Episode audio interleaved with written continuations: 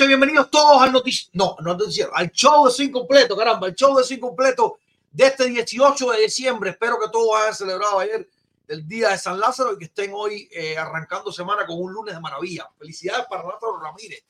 Caramba, que se llama Lázaro por San Lázaro, a pesar de que nació a las 12 y 2 minutos un día como hoy, 18 de diciembre, y que eh, le dijeron, te tocaba Lázaro sí o sí, aunque haya nacido un día después. Nada, eh, vamos a estar hablando de cosas muy interesantes hoy. Hoy tengo el orgullo de tener a uno de los mejores especialistas de su incompleto. Tengo, tengo muy buenos especialistas aquí, pero este es uno de los mejores, incluso posiblemente de, de los más favoritos de la prensa, por encima de mí, por encima de cualquiera que entra aquí, Eh, por encima de los peloteros incluso. Nada, hoy vamos a estar hablando de varios temas, temazos todos. Eh, la agencia libre de los cubanos, cómo anda, cómo andan los premios que se han estado entregando los últimos días, los, las últimas firmas, qué ha ocurrido, cómo andan todos los equipos, cuánto dinero han gastado, cuánto no han gastado ni un medio. Se los digo, no se lo cuenten a nadie, hay ocho equipos, ocho equipos que no han gastado ni un, ni un solo centavito en la agencia libre. Mira tú. Y hoy es, como ya decía, el 18 de diciembre. Bueno, parece que no están apurados. O a lo mejor ni mucho piticline, qué sé yo. Bueno, vamos a echarle un vistazo también a un Dream Team cubano que eh, sobre todo la parte ofensiva recibió elogios de la gente que sabe de béisbol. Y vamos a estar compartiéndolo por acá. Porque esta es la primera parte de una conversación que tendremos el miércoles en la mañana, Arnaldo y yo. Hoy no está Arnaldo, pero eh, es la primera parte de una conversación muy seria que vamos a tener porque es imposible que se siga defendiendo lo que una doctrina nos metió, nos quiso meter en la cabeza. Porque a mí no me lo metió en la cabeza. ¿eh? A mí no me lo metió en la cabeza. Y no me creo mejor que nadie, ni mucho menos, pero a mí no me convencieron. Vamos a estar hablando de esto. Vamos a hablar de ese dentín cubano, tanto ofensivo como de lanzadores. Una maravilla. Vamos a hablar de un par de comparaciones bien interesantes. Y bueno, como ya decíamos, los agentes libres cubanos es uno de los temazos. El 2024, con todo esto que vamos a estar tocando, promete un mundo. Decía, ocho equipos no han gastado, ocho, ocho, no han gastado ni un centavo y un equipo tiene más de 700 millones gastados. Eso y mucho más acá en el show de Swing Completo. Soy Daniel de Balas. Vamos a un alto producción. Enseguida regresamos.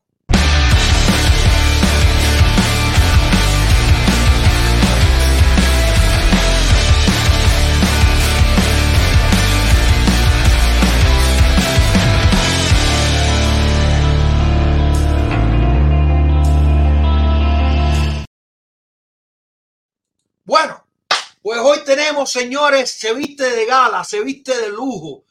El eh, show de Swing completo, el canal completo, la empresa completa, con la presencia de Manny Pereira. Éntramelo por ahí, producción. Manny Pereira, quien es uno de los, tipos más seguidos, los más populares de todos incompletos. Estoy incluyendo a todos los que salimos en cámara, los que escribimos, los que de todo Mani. A ti la gente te lleva muy bien, los comentarios siempre contigo son, son grandes. Incluso te comparan, coño, yo conozco un chamaquito de tal, de tal lado, que esto, lo otro, sí mismo, con tremendo inglés, con tremendo español, con tremenda cubanía. Nada, bienvenido, Mani. ¿Cómo está la cosa?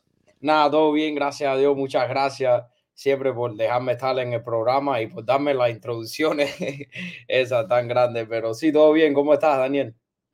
Todo bien, todo bien, todo bien. Hoy yo estaba, eh, te voy a hacer una anécdota, una pequeña anécdota. Estaba trabajando, bueno, en, en ESPN como siempre, eh, dedicándole mis horitas al trabajo y tuvimos un... Hay un, hay un, hay un show que, que sale que se llama Monday, Monday Blitz, que es de fútbol americano básicamente, etcétera, etcétera. Y eh, hicieron como los mejores fragmentos del show. Esto, mía, te estoy dando idea aquí los mejores fragmentos de show, cosas que uno gritaba, el otro decía no sé qué, el otro se burlaba, no sé cuánto. Bueno, una cosa muy, muy divertida. Y hay un momento en que eh, uno de los presentadores, que por cierto, tengo que preguntarle, porque estoy casi convencido que él tiene raíces cubanas, le pregunta a, a los otros dos, bueno, ¿y qué vamos a hacer? No, vamos a hacer estas cosas. Y cuando le pregunta al otro, dice el otro, no, Kashmir, porque tenía, tenía puesto un saco elegante, no sé cuánto. Y, y me dice el productor, quiero que esta, este video salga eso que lo que se venda, ¿no? Y le hicimos una pila de cosas, video, le pusimos brillo al, a cuando él hacía así que decía Kashmir, la, la brillaba el chaleco y con unos sonidos cómicos por detrás. Y cuando estoy trabajando, me tocan así en la puerta y era el mismo, el mismo presentador.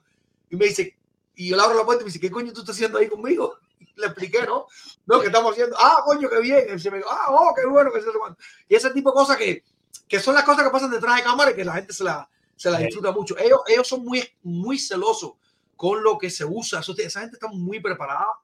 Eh, muchos de ellos te, incluso te dicen que vamos a hablar hoy. No vamos a hablar de industriales contra su incompleto. Ah, sí. ok. Eh, ¿Qué imágenes tenemos? Y cómo damos un poco, damos un poco de papel, eso lean todo, se preparan. Mira, sabes que la imagen tan cambia. O sea, son muy, muy celosos, muy profesionales. Bueno, está a otro nivel de, wow. con su trabajo y y siempre están ahí, te repito, porque no es solo salir a hablar, sino saber que va a salir detrás de cámara cuando ellos estén haciendo el voiceover, o sea, cuando están por debajo de la imagen, que están poniendo. Muy buen trabajo en realidad.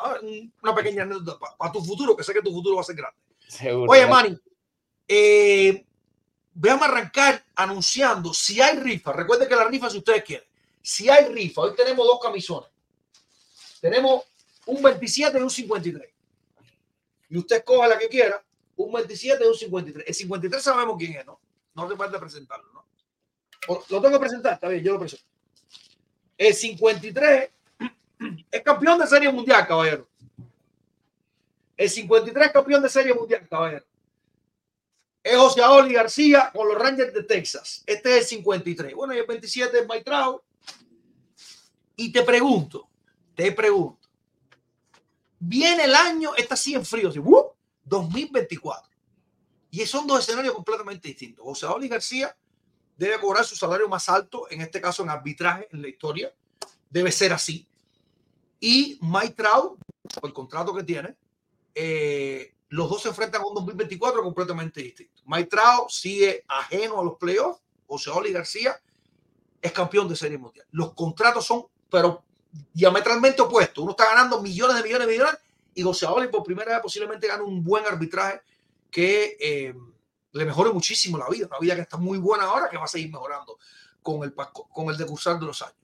¿Cómo se puede ver a estos dos peloteros como, como, como figuras a seguir, como fanáticos de ellos, incluso como rivales en la misma división?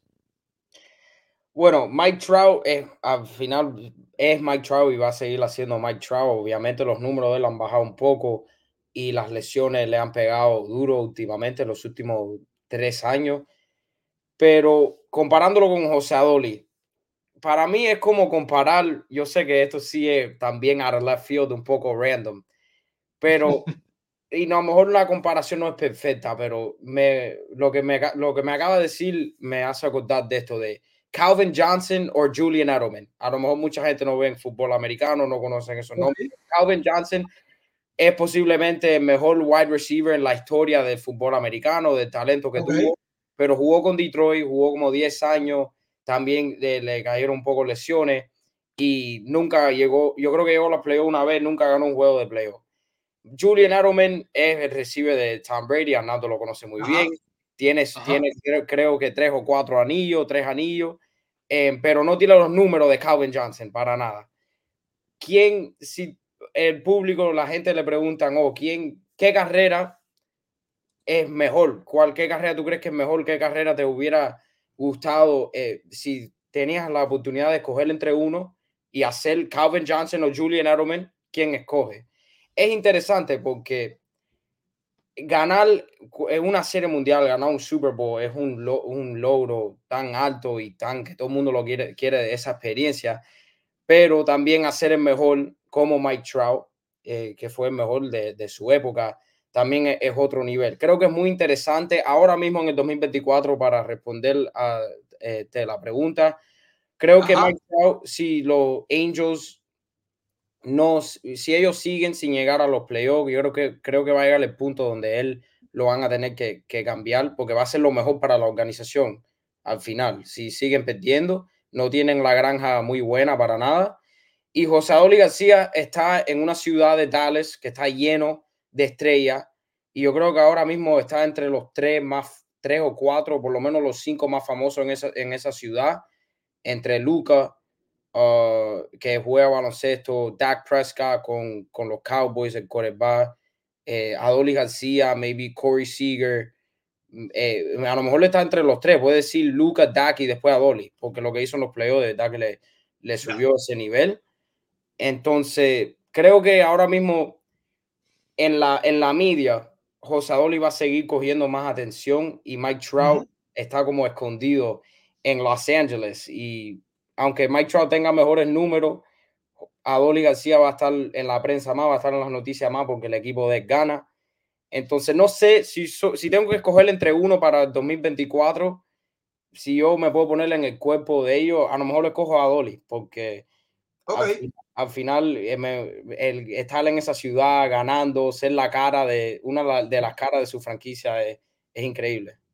Te, digo una cosa, bueno, Mike Trout durante mucho tiempo se trató que fuera la cara de, los, de las grandes ligas, se trató, no, no pegó porque no es su personalidad, el talento sí lo tenía, lo tiene todavía, me atrevo a decir, eh, pero no fue nunca la cara del MLB, no lo fue, a pesar de ganar MVP uno tras del otro, a pesar de tener los números esos constantes, sobre todo en sus primeros años, después las lesiones empezaron a hacerle un poco de media, pero te digo una cosa importante, el hambre, y no estoy minimizando el respeto o la disciplina que sienta Trout por el béisbol, pero el hambre que pueda tener, tra, traduzca, tra, que se traduzca esto al, al, hambre por el éxito, ¿no?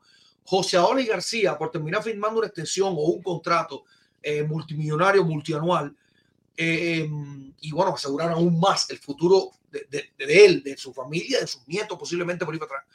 Eh, yo siento que el hambre de José Oli lo va a mantener eh, así, con ese, con ese deseo de voy a más y voy a más y voy a más y voy a más y un poquito de perreo por aquí, un poquito de gozar mejorrón por acá y tener esa espectacularidad, esos fideos extraordinarios. No, repito, no estoy minimizando la disciplina o el respeto que siente por el juego Maitrao, creo que lo ha demostrado. Mucha gente firmando el contrato de Maitrao dijeron chao y se acabaron, no, no jugaron más al máximo nivel. Maitrao se ha tratado. Pero a mí me sigue, me sigue picando este morbo de que Maitrao, yo siento que Maitrao tiene que tener una probada, una buena probada de postemporada.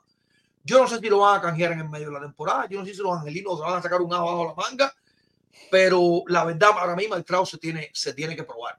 Y hablando de esto, Miguel, caramba, eh, un listado que tienes por ahí de eh, las organizaciones, el dinero que han gastado este año, a ver cómo están los angelinos. Y vamos a empezar a hablar de eso. Vamos a empezar a hablar de eso, que está bien interesante, un trabajo de Jeff Passan. Nosotros casualmente hoy habíamos dicho que hay ocho organizaciones que no han dado ni un dólar por los peloteros y Jeff Passan puso todo. Bueno, eso pasó. Están los Dodgers comandando con 717 millones, ya sabemos por quién. Luego, este es el dinero que han gastado en agentes libres. Ojo, es agentes libres, no canjes. Los canjes no cuentan aquí. Los Dodgers 717 millones, los Phillies 172, 122 los Diamondbacks, eh, ahora con la firma de Junito, vamos a estar hablando eso también. Los Gigantes 113, los Reales de Kansas City 105 millones han gastado los Reales. Usted está escuchando bien, es el quinto equipo que más ha gastado en la agencia libre. ¿eh? Los Cardenales 99 millones, los Reds 87, los Tigres 42.75, los Bravos 30, los Rangers 26 y medio millones, los, los Mets 18, los Media Blancas 18.75, los Orioles 13 millones, los Astros 12, Cerveceros 10.25, eh, los Angelinos 6.8 millones, los Indios de Cleveland 4.75, 4.25 los Nacionales de Washington, los Piratas de, los Piratas de Pittsburgh 3.2, 1.5 los Atléticos de Oakland y un millón de dólares los Medias Rojas de Boston. Ni azulejos, ni cachorros, ni marineros, ni Marlins, ni padres, ni rookies, ni mellizos de Minnesota, ni Yankees, ocho equipos, te escucho bien, azulejos, cachorros, marineros, Marlins, padres, rookies, mellizos y Yankees, no han gastado ni un solo centavo. Ojo, los Yankees hicieron un super canje que les trajo a Juan Soto al Bronx, pero esos ocho equipos no han gastado ni un solo centavo en la agencia libre. Teniendo en cuenta esto, man, teniendo en cuenta de qué va el 2024. Esto es para volvernos locos. Eh, ¿Tú sientes que hay equipos que tiraron la toalla por el año? ¿O tú crees que se están guardando para, para, para cuando esté un poquito más avanzada la agencia libre? Este, este año ya no vamos a ver, vamos a oír ninguna firma, digamos, eh, suculenta.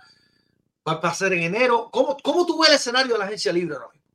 Bueno, ahora mismo yo tengo mi ojo en dos equipos ahí y para presentar por qué estos equipos no han gastado dinero, especialmente los Yankees, los Cachorros, los Blue Jays y los, los Marineros, es porque son cuatro equipos que estaban en el, en el race para Otani y obviamente lo cogieron los Doyle y invirtieron tanto tiempo en eso que ahora me imagino que ya están empezando las negociaciones con los otros peloteros.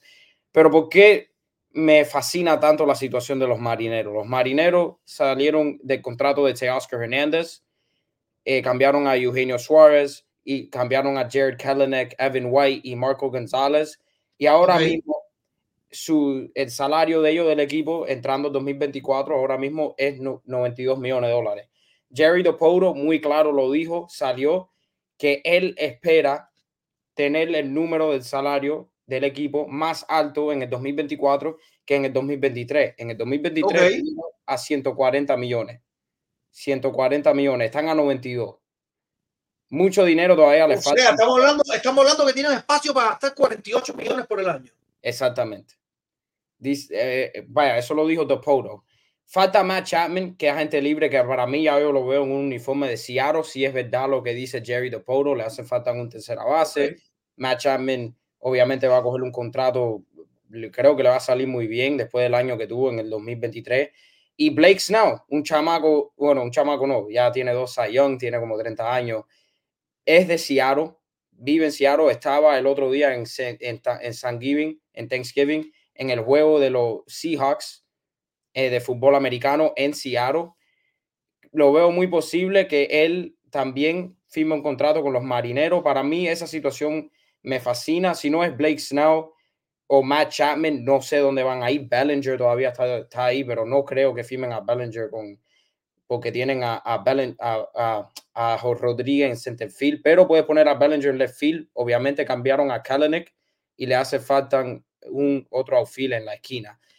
Ese equipo me fascina y obviamente los Yankees están detrás de Yamamoto, los Mets están atrás de Yamamoto. Muy interesante también esos sweepstakes. Yo no sé qué, qué piensa de Yamamoto o de los marineros, que para mí eso es lo que estoy esperando. Bueno, vamos, vamos por parte. Voy a comprar con los marineros primero. O sea, los marineros, yo creo que el 2023 les sirvió para entender que no, no pueden solo creerse que con el cuento de la Cenicienta se llega todos los años. Ellos saben que tienen que invertir dinero, invertir dinero en condiciones. Eh, este 2024, por lo que tú me estás diciendo, con el espacio que tienen para gastar, está interesante y eh, ciertamente has manejado buenos nombres ahí que pudieran estar rellenando un equipo que no es un equipito, un equipo serio, que lamentablemente eh, para ellos juegan una división compleja, sobre todo con los campeones de la Serie Mundial ahora, y con unos astros que llevan siendo un equipo muy sólido, para algunos dinastía, para otros no, durante muchísimos años. Pero, pero además, no sé si lo mencionaste, eh, creo que no lo hiciste, es de los equipos que más ha sonado para Jorge Soler como bateador designado los marineros pueden ser eh, una, una, casa atractiva para eh, seguir en el, en el 2024, me suena eso. Creo que los, los, resultados del 22 la sorpresa de que ellos mismos creyeron que podían haber llegado, no llegaron más lejos. En el 23 puede dar un 2024 interesante. En caso de Yamamoto, honestamente, yo me quiero ir con la historia. Es un tipo que sigo mucho la historia. O sea, como aquella historia, la redundancia, como aquella frase que te dice, el hombre que, que no conoce la historia está condenado a repetirla. Pues nada, yo trato de aprender de la historia para no repetirla. Y a mí me suena que históricamente, corríjame todo el que crea que estoy equivocado, que los japoneses, el mejor momento es cuando llegan, salvo el caso de Otani, por supuesto. Pero los Hideo Nomo, los Matsusaka, bueno, Ichiro es otro caso extraordinario también. Los Matsui, todos esos grandes peloteros japoneses que llegaron en algún momento, su primer impacto siempre fue lo mejor de su carrera. Y eh, yo creo que Yamamoto hay que caerle arriba ahora. Ahora, a lo mejor no, a lo mejor te tira ocho años de lujo que tú dices, Dios mío, que por cierto, vi unos videos eh, con los lanzamientos que hace, uh, uh, uh, el drop, como le dicen aquí, ay mamá, tiene una curva que hace así, mira, así, literalmente, no es para el ladito ni para así, mira, impresionante, impresionante. Vamos a ver cómo se, traduce, cómo se traduce todo esto a las grandes ligas. Pero sí me suena que Yamamoto es ahora cuando hay que caerle atrás, no, no dentro de cinco años. Así que me parece que lo están haciendo bien, los equipos están tratando de, de decir, lo tengo ahora y los tres, cuatro, cinco primeros años de él que se supone que, una vez más, siguiendo la historia, son los mejores, lo voy a tener en mi equipo. Creo que es una buena, una buena apuesta. 300 millones de dólares, me parece que estamos viendo un poco loco regalando dinero por ahí, pero eh, haciendo la cosa. Sí, Yamamoto es alguien, la, la, razón que todos los equipos se están volviendo tan locos con él, son, yo creo que es por dos cosas, porque aunque él mide 5'10 y tiene como 180 libras nada más, es alguien que trabaja muchísimo, que hablé esto, yo creo que fue en el buzón, que Adam Jones salió en una entrevista, fue compañero de equipo de él y dice que Yamamoto siempre está cuidando su cuerpo, siempre está tirando, tiene una rutina muy estricta, es alguien muy disciplinado y siempre ha tenido el sueño de jugar en grandes ligas, porque Adam Jones jugó en Japón dos años, fue compañero de equipo de él allá con los Buffaloes. Y otra cosa es que tiene cinco lanzamientos, creo que son cinco o seis, cinco lanzamientos que tira muy bien y tiene mucho comando de esos lanzamientos. Lo puede tirar cuando quiera. ¿Tú te ¿eh? acuerdas de Matsusaka cuando llegó? No, fue antes de, mi tiempo. Ya, bueno, Matsusaka cuando llegó, incluso uno de los chistes era que le aparecía todos los días un lanzamiento nuevo. Y a tener como nueve lanzamientos. Era una locura aquello. Y entonces hubo un día, creo que hizo un wall pitch, no me acuerdo bien. Una pelota se le fue como para la malla. Dijeron, este planteamiento de saca. Porque era una locura. Tenían no sé qué, no sé, una cantidad de lanzamientos locos que para que, bueno, pero sí, pero sí, sí sé que, que, que se le tiene mucha fe. Sí sé también lo que me estás contando de que, de que hay muchas expectativas en, en, en su. Mira, Matsusaka. Matsusaka un ídolo en Japón, ojo, ¿eh? Es cierto que en Grandes Ligas no lo hizo bien, pero en Japón es un ídolo, ídolo, ídolo. Yo no sé, no sabría decirte, pero yo creo que hasta más que Tanaka, brother. Fíjate tú. Wow. Creo que hasta más que Tanaka. Matsusaka es un ídolo en Japón. Bueno, eh, pues nada, yo sí creo que con Yamamoto hay que ir, hay que ir a full. De los otros equipos que no han gastado ni un medio, los cachorros de Chicago. Ojo, insisto, en agencia libre. Los cachorros de Chicago, los padres, los Rockies, los mellizos, los Marlins y los Azulejos. ¿Qué tiene, hay algo que te llama la atención? ¿No hay sorpresa?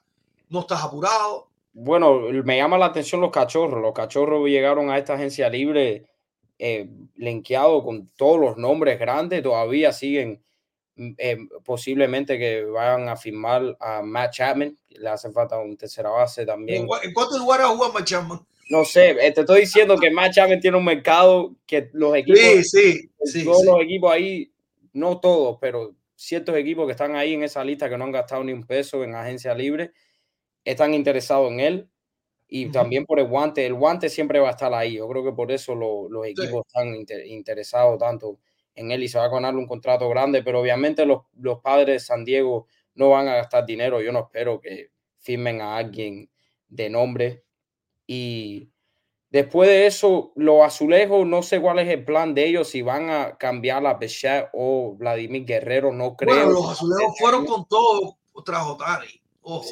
Y em, Y eso tiene que haberles retenido cualquier otra, cualquier otro potencial plan B, C, D, lo que sea. Por eso puede ser que no hayan gastado. Yo sí creo que los azulejos van a gastar. Pero no, no sé ahora mismo decirte en quién ni, ni cómo, la verdad, honestamente. No sé, me, me imagino que le hagan falta, obviamente, un tercera base. Matt no estoy diciendo que Matt Chapman va a firmar ahí, yo no creo que se va a quedar en Toronto.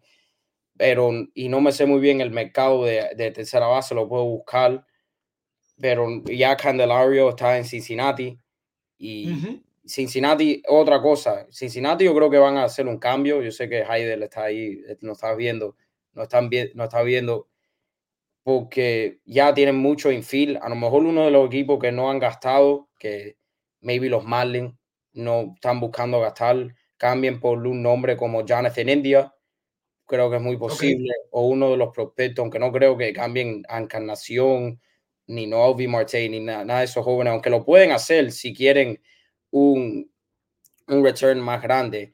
Pero los Marlins también, para mencionar a los Marlins, tiene, le hacen falta un abridor, pienso yo, después de la lesión de Sandy Alcántara. Si están buscando a competir en este año, le hace falta un abridor, por lo menos alguien que le coma ahí, ningún veterano que sabe que es muy estable, porque tienen muchos nombres en esa rotación, rotación como Trevor Rogers y Edward Cabrera, por ejemplo, que tienen historia de lesiones. Ok, hablando de los cachorros, no me quiero ir de ahí sin preguntarte. Está pidiendo, corrígeme, porque hay dos, hay tres versiones de Cody Bellinger. Está pidiendo más de 200 millones.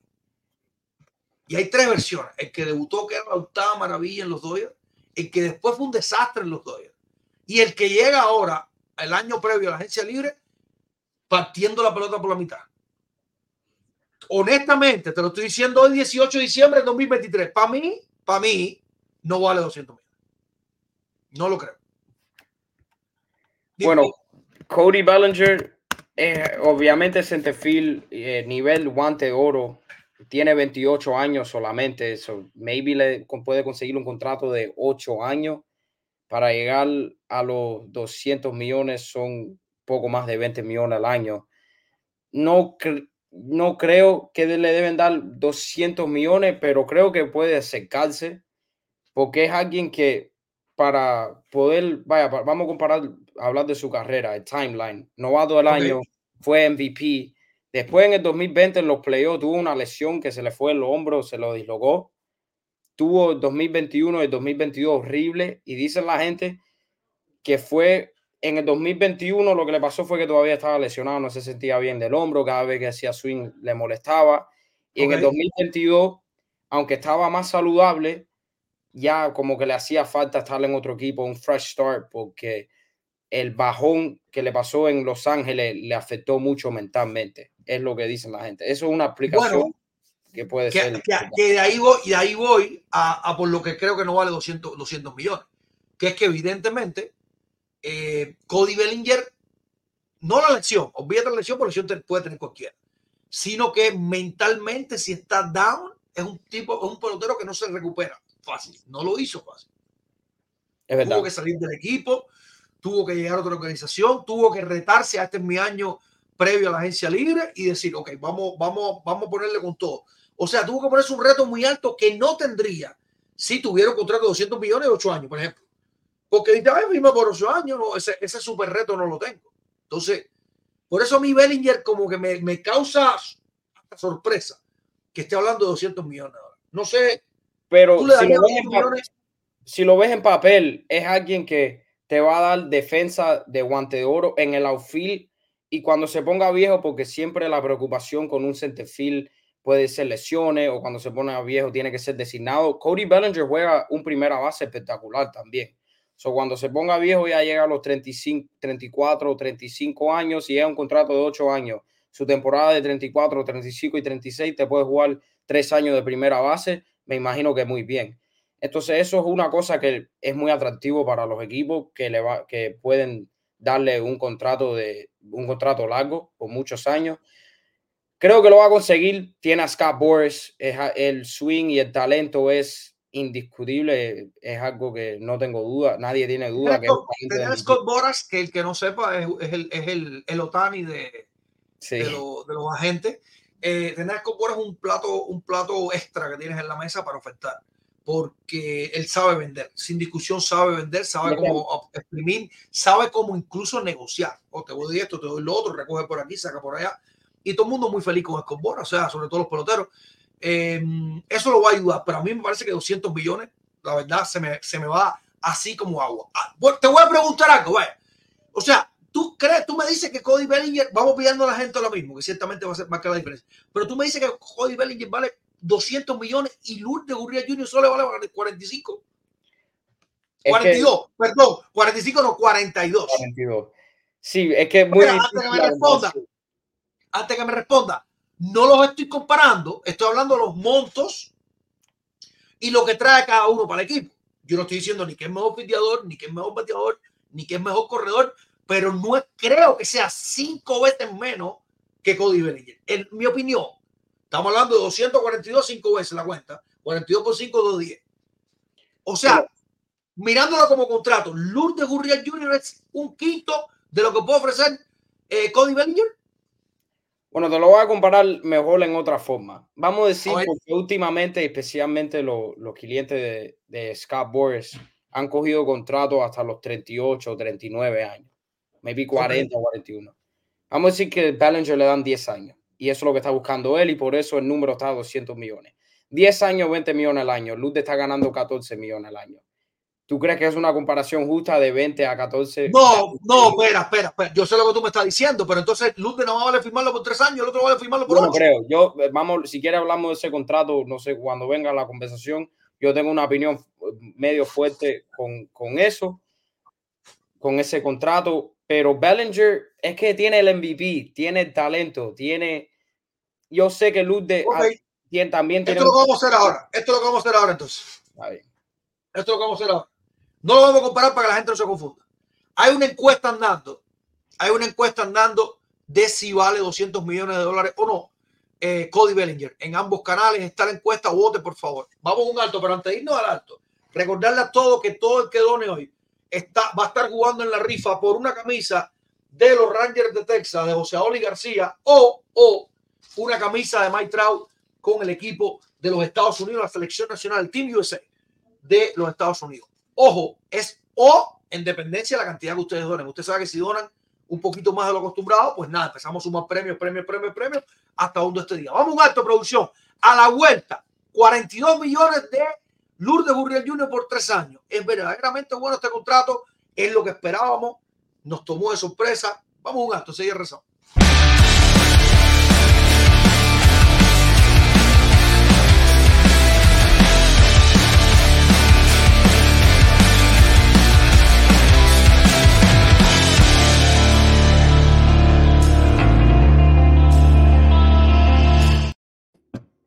Bueno, tenemos 250 conectados y sin invitados, noche de lunes y el fin de año. La gente para fin de año, la para, para mandar una carta. A mí me dijeron que me mandaron una carta santa. Me dijo, mandar una carta santa. Le digo, oh, si tú te has puesto bien el año entero, voy a hacer una cartica santa. Oye, Manny, eh, antes de entrar con Lurdito, ¿qué vas a hacer el, el, el, en la Navidad, el 24 de diciembre? ¿Qué vas a hacer? Bueno, voy para la casa de mi tío, con el parte padre. Lo vamos a pasar ahí, nos picar, comer puerco eh, ver películas después del siguiente día con mis primos eh, o por la noche, pasarla bien, jugar dominó y, y en la jodera, tú sabes cómo es con, con los cubanos. ¿Dónde es? Discúlpame. En casa del, del, del, hermano de mi papá, de mi tío. Pero discúlpame, ahí mismo en New Jersey? Sí, en Fairview. Eh, es como, bueno, nadie sabe, nadie se sabe los pueblos aquí. Como de 20 minutos en mi casa. 20 minutos. Vale, vale. Te quedó buena. Nadie sabe los pueblos aquí. Debe, haber, debe haber tres o cuatro conectados a nivel, sí que siempre hay, siempre hay. Por cierto, han caído varias donaciones. ya, ya saben ustedes que ahorita lo eh, anunciamos al final, todas las donaciones que la gente ha puesto. Ok, Mario, vamos, vamos, vamos al, al gran. Firma Luz de Gurriel Jr. Si digo algo que no está bien del contrato, corrígeme. Firma Luz de Gurriel Jr. por 42 millones de dólares y tres años. Este contrato tiene varias cosas una es que Lourdes Gurriel después de dos años se puede salir del contrato o puede decidir quedarse hasta el tercer año. O si después de tres años hay una opción para el equipo que si el equipo decide me quedo con, con, con Junito por un cuarto año, lo hace. ¿Cómo tú ves esta firma de 42 millones y pero, 42 millones y tres años con los Arizona Diamondbacks de Lourdes Gurriel Jr.? Bueno, lo busqué porque instantáneamente cuando lo vi, lo que quise comparar con los otros contratos de left field que lo estábamos haciendo cuando estábamos hablando de cuál es el mercado de Junito. Y yo dije que maybe 14, 15, 17 millones al año, ese rango, pero yo pensaba que iba a coger por lo menos 5 años. Alguien que tiene 30 años, tiene la versatilidad como tiene Bellinger, maybe no al mismo nivel con el, con el guante en primera o en el infield, pero puede jugarte otra posición, puede moverse si le pasa algo, una lesión, tiene esa opción con él. Y no solamente eso, juega un left field a nivel de, de guante de oro. Junito Gurriel está ahora mismo rankeado en octavo lugar, bueno, está en octavo lugar en millones por año y en dinero total entre los left field en grandes ligas. Ok. Lo, cuento interesante porque yo, después del contrato que cogió Andrew Benintendi el año pasado, yo pensaba que él podía haber cogido más y yo ahora mismo lo pongo como el sexto mejor left field en grandes ligas, no el octavo. Creo que él está por encima de Mitch Haniger, que también firmó el año pasado por más, por 14 millones, 14.5 millones, que es un poco más, pero es más. Y en, y Andrew Benintendi, que tuvo unos años con, con, Boston en el principio de su carrera que fueron muy bien, tiene buen guante como luz en el left field, y, pero después en su año de contrato tuvo un año buenísimo y ahora ha bajado otra vez. Obviamente Luz de Gurriel este año ha sido, en el, en el año 2023 fue su mejor año, el año de contrato, pero el mercado de Benintendi como que eso no le, fue una debilidad para Benintendi y me parece que fue una debilidad para Ludde, porque tuvo un año de outlier y, la, y fue el año de contrato y muchos equipos a veces piensan, oh, tú nada más tuviste ese año porque, porque era tu año de antes de ser agente libre. Y a veces muchos equipos piensan eso, pero nadie lo pensó con Benintendi, que firmó por 5 años y 75 millones. Es lo que digo.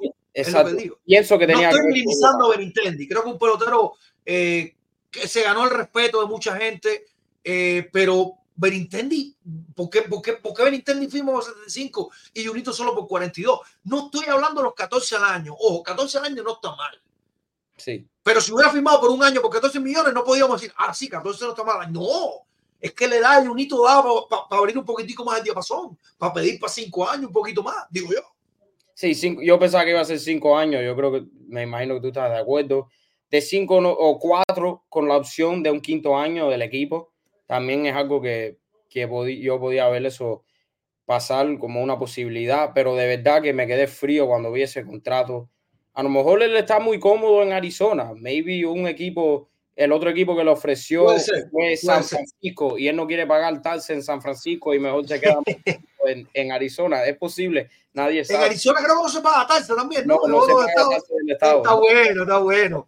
Esa es buena, esa es buena. Además, ojo, aquí hay una parte emocional también importante. Recordemos que, eh, y esto no es teoría conspirativa ni mucho, no está demostrado. coño, gracias, Sunflower, mi hermano, gracias, coño, hace rato te veía. Parece que era la cosa de noche. De salir de noche apareció Sunflower, caramba. Saludos para ti, mi hermano. Oye, em, recordemos que Junito con los azulejos de Toronto eh, fue, yo no diría que minimizado, pero sí fue relegado a un segundo plano que no tuvo en Arizona. En Arizona sí fue protagonista. Le dijeron, tú, creo que Junito dio este bate cuando empezó la temporada, en el juego de la temporada, él este bate el equipo. Y fue jugando tercero, cuarto, quinto, se movió por ahí, un día fue segundo. O sea, fue protagonista el año entero. No quiere decir que no lo han sentado algún día. Coja tu refresquito, mejor de, de golpe que te con la pared, que sea, cualquier cosa. Pero tuvo el protagonismo que no tuvo con los azulejos. Puede ser que esta parte influya. La parte sentimental de sentirse mejor dentro del de, eh, el equipo de los Diamondbacks. Ojo, Junito, como la gran mayoría de los peloteros cubanos, tiene el handicap del OVP. No son cogedores de base por bola. Los cubanos no son. Tiene que cogerlo por la punta de los pelos. Jordan Álvarez, eh, Gandhi Díaz, Grandal. El resto no le gusta coger base por bola. No está para eso. No está para eso. No le gusta. Y Junito tiene ese handicap que sabemos que es una de las cosas que vende mucho en el mercado. No, este tipo tiene tremendo VP. Vamos a darle dinero entonces por eso. y no es el caso. Pero a mí me suena que él tenía que haber firmado por más años. Yo estoy de acuerdo contigo. Yo siento que él tenía que haber firmado por un poquito más de años. Igual, a lo mejor se fue con ese contrato, que no está mal. La opción de a lo mejor meto 31 horrores este año, a lo mejor meto 29 el año que viene. Me salgo y vuelvo a echar tres años más. Puede ser, puede ser. Pero vamos a ver qué pasa. Bueno, una cosa rápido, porque lo, lo voy a seguir comparando con Berencendi porque creo que es la mejor comparación. Eh, eh, vaya, la carrera que han tenido y obviamente eh, y también el, el, contrato que firmaron. Berencendi firmó por 15 millones al año y firmó con 28 años. Lude firmó por 14 millones al año y firmó con 30. So, al final, si comparas la edad y el dinero por año, un poco comparable el contrato, pero todavía pienso que podía eh, eh, podía haber conseguido un contrato de cuatro años con la opción del equipo para un quinto. De verdad que creo que no consiguió todo lo que podía coger en el mercado, pero yo no sé, yo no estoy en la... Al, final, eh, las negociaciones de Lourdes no fueron muy públicas y yo, yo no sé lo que pasó en los meetings con, con los equipos, o no se sabe, pero eso pienso yo. Ok. Bueno, firmó y unito los grandes nombres que nos quedan afuera son eh, Soler, que lo mencionamos ahorita sonando para los, para los marineros. De hecho, de hecho, según MLB Trade Rumors, Soler debe estar buscando un contrato de alrededor de 45 millones de dólares, según MLB Trade Rumors. Es de los peloteros más atractivos ahora mismo en el mercado. Tenemos, bueno, tenemos también a Roddy Chapman. Y bueno, hay dos otros peloteros más. Tenemos a Luis Ruiz. Hay algunos peloteros que terminaron en las menores y decidieron salirse del acuerdo con su respectivo equipo y probar la agencia libre a si tenían mejor suerte. Está también Yuleski Burriel. Tú, em, si nos enfocamos primero en Soler, ¿tú crees que 45 millones es un rango razonable? Me imagino que por tres años. Eh, ¿Cómo tú lo ves? Sí, 15 por 3 creo que es un, un contrato muy, muy razonable, como dices tú, y muy, muy perfecto.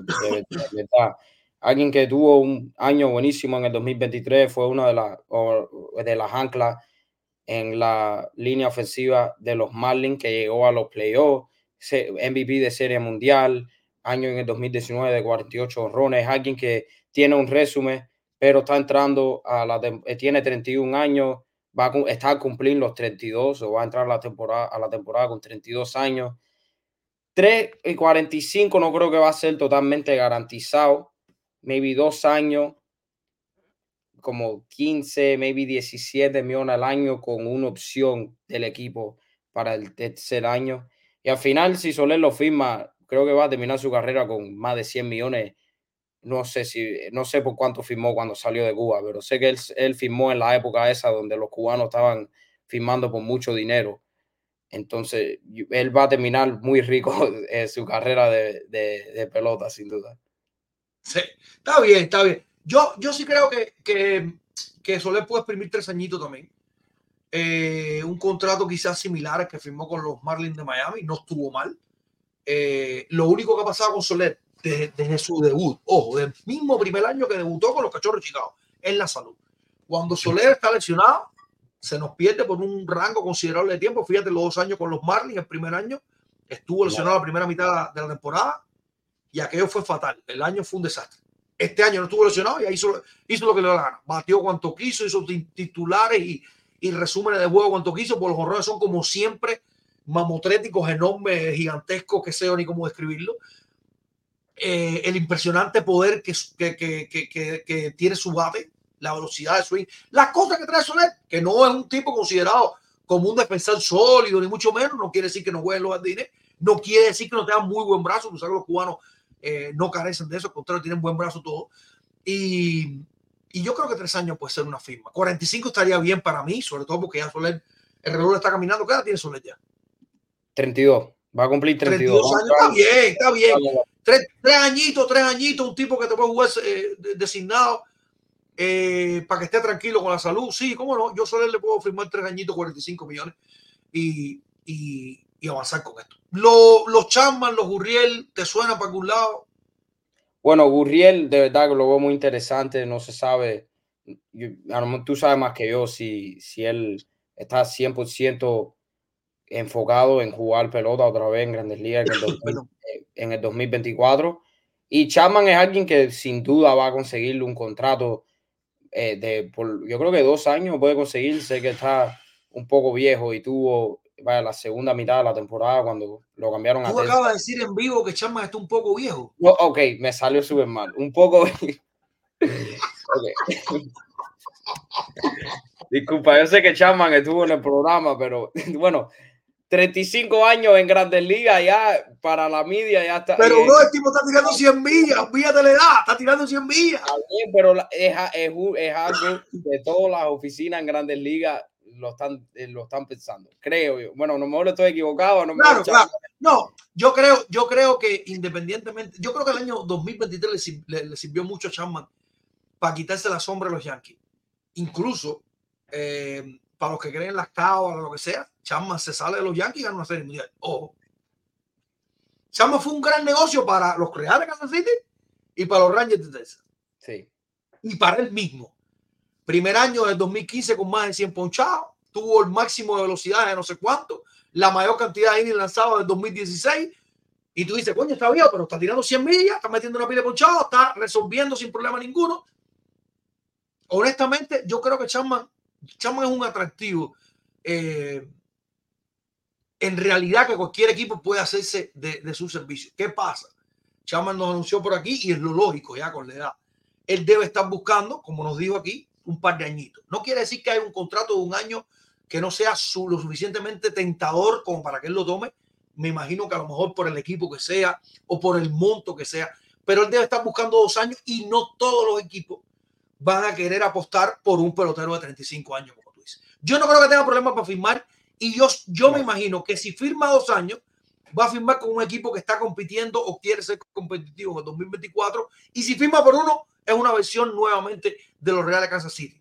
Ven, montate en el tren, dame lo mejor que tengas y te estoy cambiando julio. Sí, un equipo interesante. Bueno, voy a mencionar dos. Obviamente, Texas, creo que todavía le hace falta reforzar ese bullpen. Perdieron uno, perdieron a Will Smith y obviamente Chapman es agente libre, a lo mejor lo traen para atrás. Y Filadelfia, Craig Kimbrough se fue. Están ahora mismo negociando con Josh Hader. Los dos equipos, los Rangers y los Phillies, están negociando con, con Josh Hader. El que no consiga a Josh Hader, a lo mejor cogen a, a Chapman. Y maybe los Marlins, yo sé que mencionó que él le gustaría jugar en Miami y Miami trató de firmarlo el año pasado. Me imagino que un contrato de un año garantizado y la, una opción del equipo de un segundo año. No sé si él, va- él estuviera interesado en eso, me imagino que sí.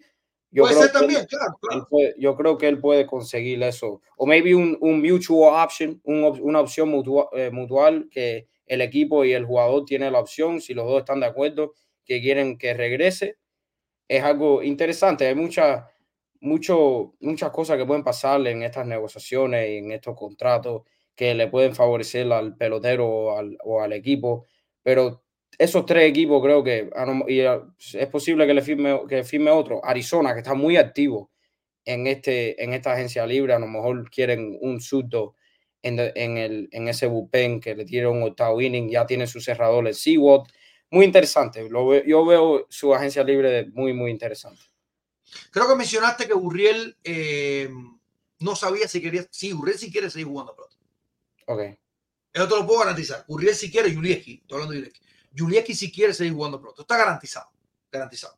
¿Qué puede ser? ¿Qué puede ser? Que eh, la experiencia que sufra ahora o que viva ahora en la agencia libre le tire un cubo de agua fría o lo decepcione un poco y después diga, ¿sabes qué? No, no, no voy a jugar más. Puede ser. Puede ser. Pero no tiene por qué no serlo tampoco. Él asumió con, digamos, con dignidad su rol en los Marlins en el 2023. Él dijo, voy a tener tantos turnos como se lo dijeron al principio. Tú vas a tener 300, 350 turnos, lo que tú vas a tener. Ah, está bien, dame. Firmó por su contratico, estuvo ahí el año entero arriba. Eh, hubo muy buena, muy buen feedback de su actitud en el banco con los coaches y todo.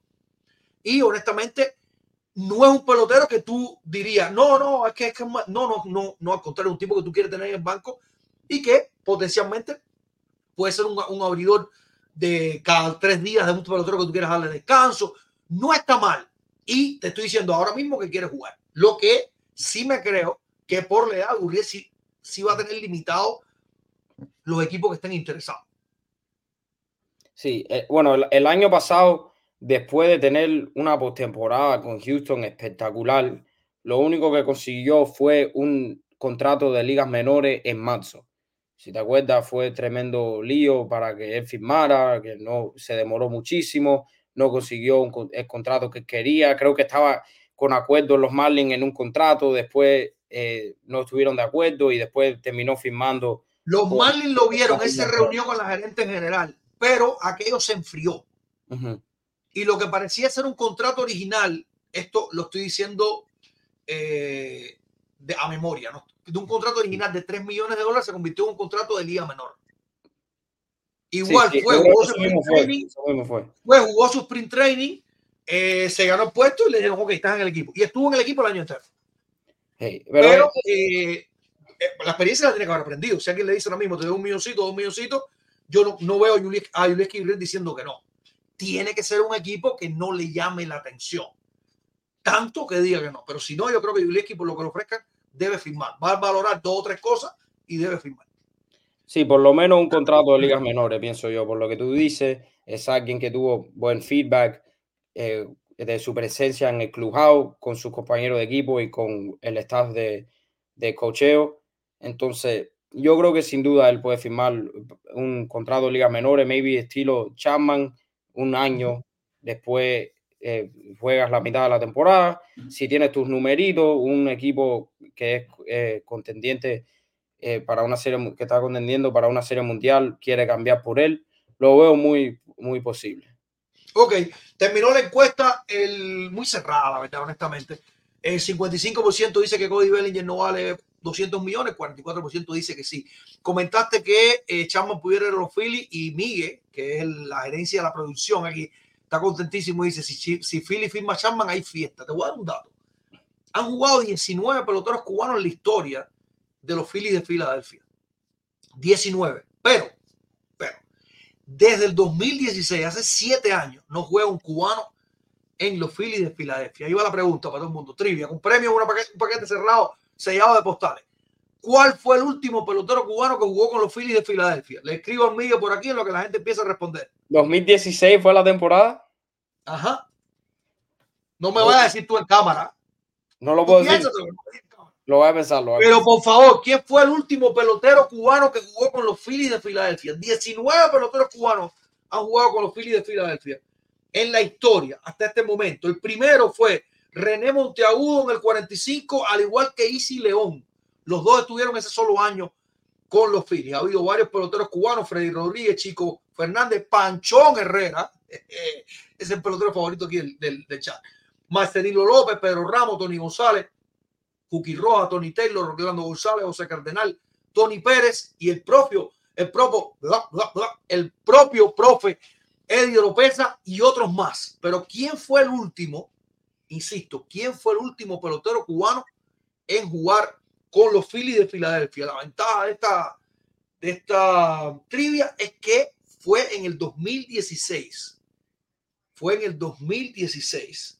Dice, dice Fred Torres, mi ídolo, carajo. Estoy hablando de, de Panchón. Miguel, tú no te sabes esa. Yo, a lo mejor Miguel se la sabía porque Miguel es fanático de ese equipo, ¿eh? Miguel es fanático de ese equipo. Está bien, está bien, está bien. Ahí está Miguel. Miguel se la sabía, Miguel se la sabía. Está bien. Bueno, eh, ahí está la trivia. Em, vamos a un alto, producción, vamos a un alto. Que a la vuelta estamos con más. Manny tiene ahí dos o tres cositas ahí guardadas abajo, abajo la manga. Vamos a un alto seguir regresamos.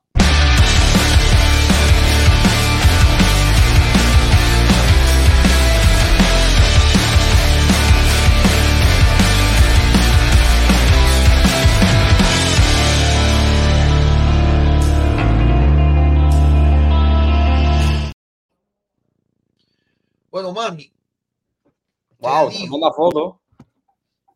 coño, pero mío, tú sacando una foto mío. Brother, así, así, 2015, eso es enero. No, te miento, eso es diciembre del 2014, cuando fue a hacer la entrevista para entrar, para entrar a ESPN. Coño, mía, bro, de hace nueve años, o sea. Hay El oído. de ESPN, el, el throwback, el Baseball Tonight, me acuerdo. Ya, ya. En- Ese es en el estudio de, de Baseball Tonight. Wow. Coño, Miguel, Miguel, está sacando de verdad, pero tú no sacas la foto de esa, Miguel. Ñu- Ahí, ahí fácil, fácil tenía 50 libras menos, 40, 50 libras más, fácil.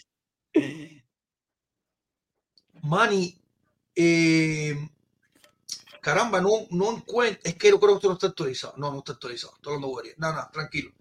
Tran- no, no encontraba a, a Junito en el listado de los Lefi, pero no está actualizado por lo que estoy viendo por acá.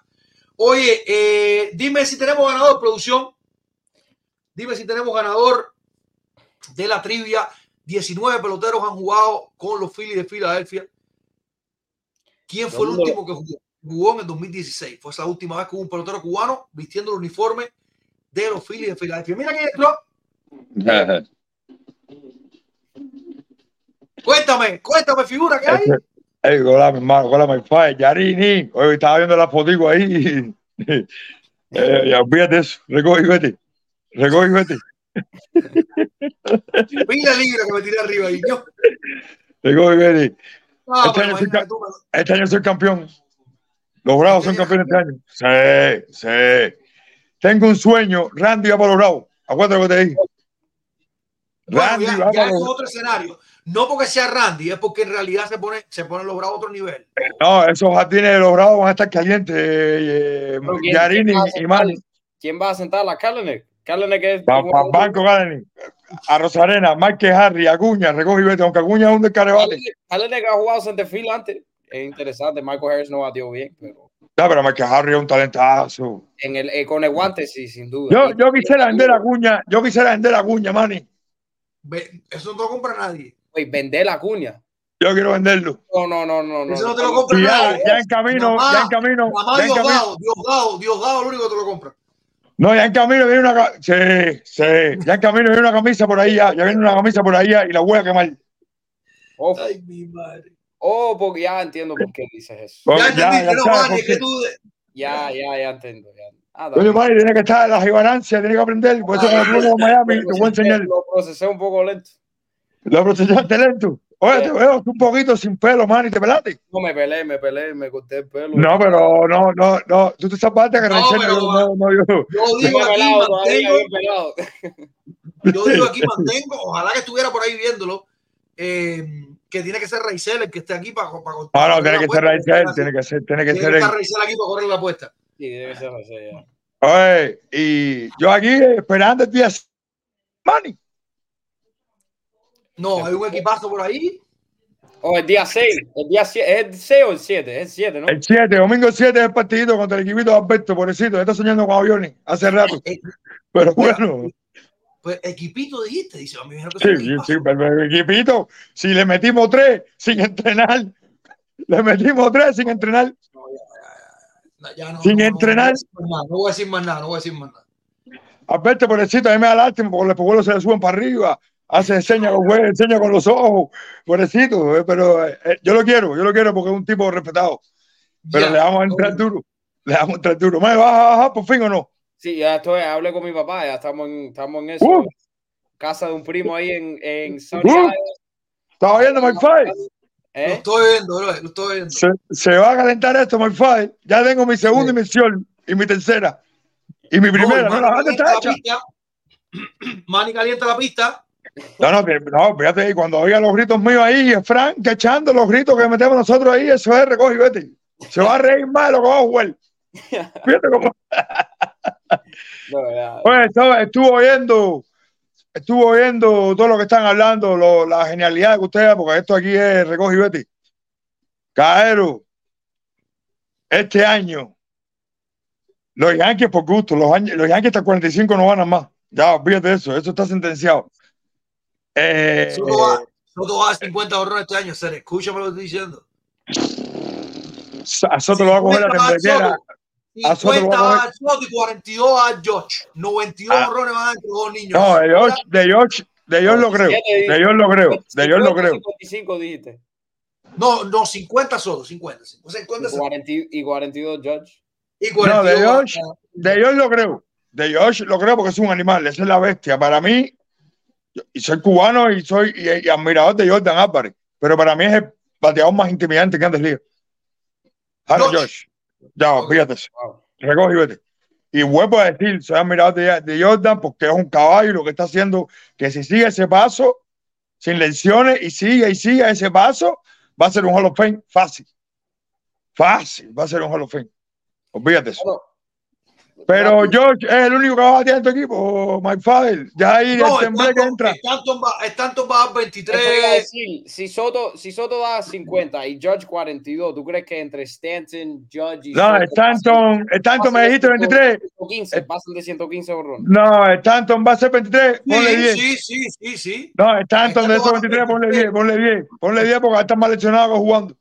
Rizzo. Arnold 25. Ya Rizzo no la ve. La alineación. Ya Rizzo no la vea.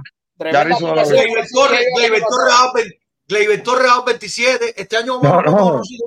No, a mí me gusta ver a los yanquistas como sueñan con aviones. Y yo se lo vengo diciendo. Ah. Yo se lo vengo diciendo. Ustedes están sentenciados. Fíjate que este año te clasificaron. Por gusto. Yo No, porque estoy- refrescamos este año, no refrescamos este año. Manny, tú refrescaste este año, papi. Si el Ray se le entra, tiene que darte, mira, mira, igual que yo. Ay, ay, ay. Ay, ay, my ay. file, my file, eh, estaba viendo las bandas. ¿Tú crees que los Tampa vendan a Randy, compadre? Ya no creo. Yo No, sí pero- creo. Lo único que tienen que hacer oferta, tienen que ofertar algo por Randy que a ellos les interese. Yo sí creo. ¿Tú crees? Después de que Margot se fue, yo, yo dudo mucho que Randy no va a estar en, en- yo creo que va a estar en Tampa en, en el 2024 sin duda. Yo no yo no tengo dudas. de eso. ¿Tú crees? Yo creo, Yo que, es muy buena, yo creo que es muy buena mezcla con Tampa. O sea, él es, es con la, la, la, la fanaticada de Tampa, es muy buena mezcla. Pero puede ser un cambio eh, atractivo.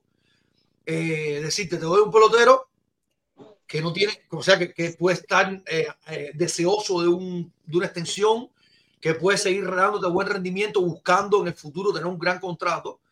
Y que además sabemos que tiene pimienta, un tipo que corre, que te calienta la pista, que siempre está sonriendo, que juega para la fanaticada. Yo no lo veo como un mal negocio. Lo único que hay que ver es que está pidiendo Tampa. Hay que ver qué está pidiendo Tampa. Edward Cabrera, posible. Si los Marlins quieren, quieren a Randy, Edward Cabrera, yo creo que un talento No, pero si, lo, si, si Randy va para los Marlins, Ok. desperdicio. Men- No.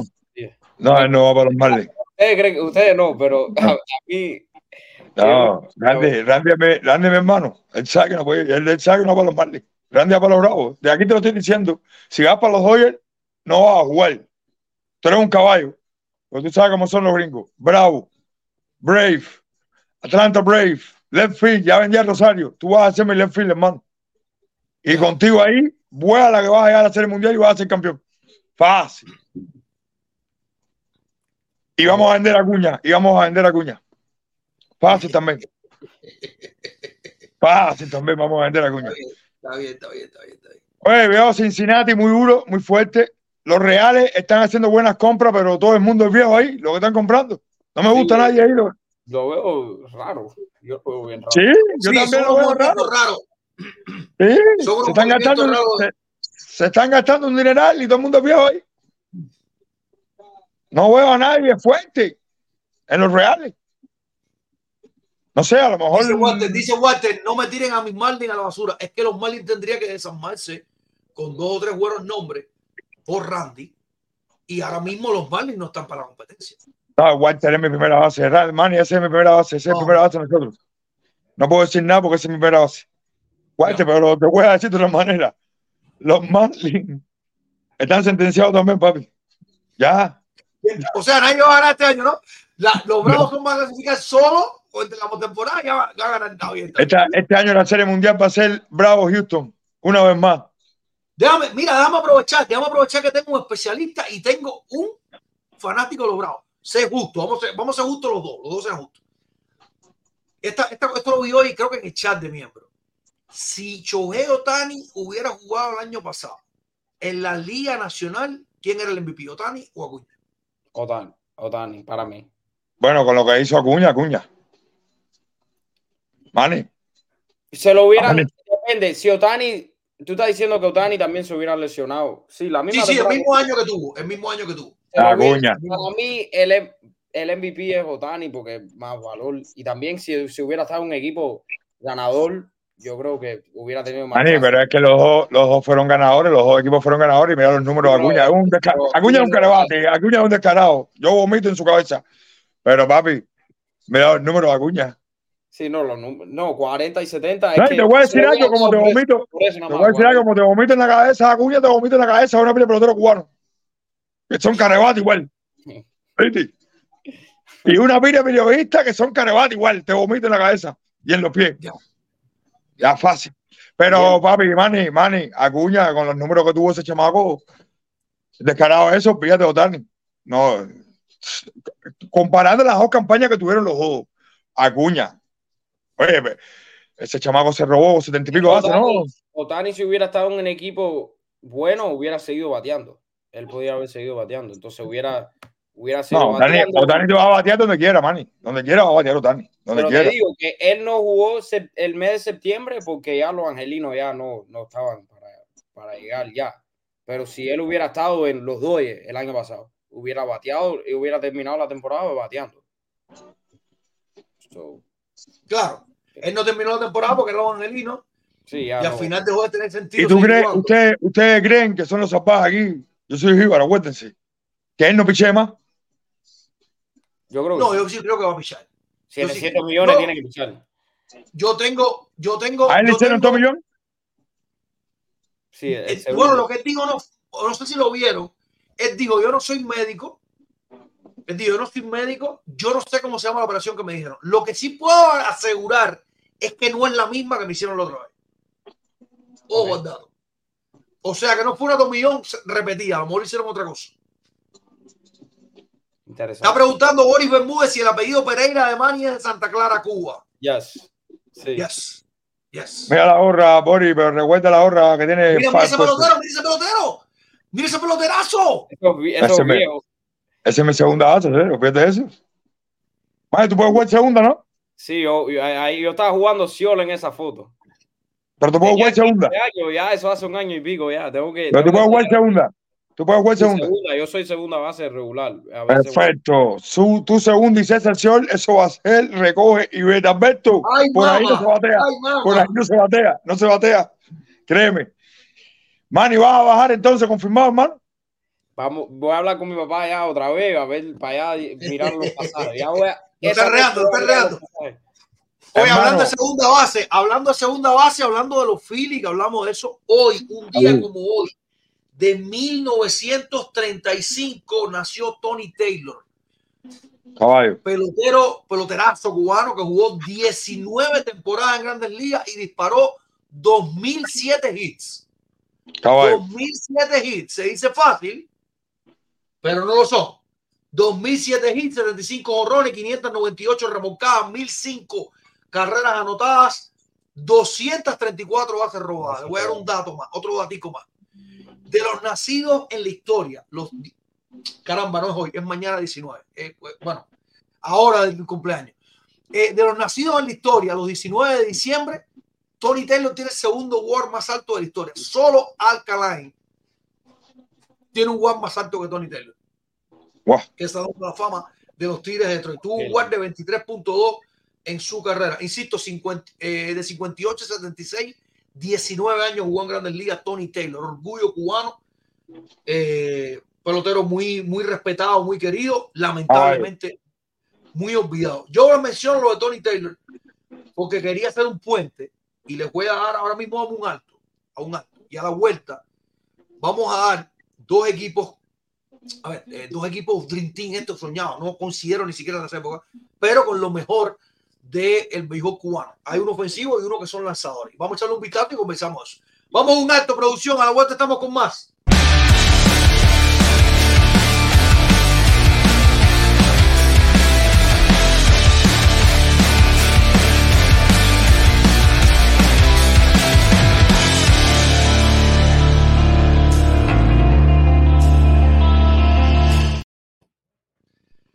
Bueno, eh, antes de entrar con los equipos Cuba, que envío los voy a estar poniendo ahí, recordarle a la gente que hoy tenemos camisa de los Rangers de Texas, de José Oli García, o camisa de Mike Trout con el Team USA.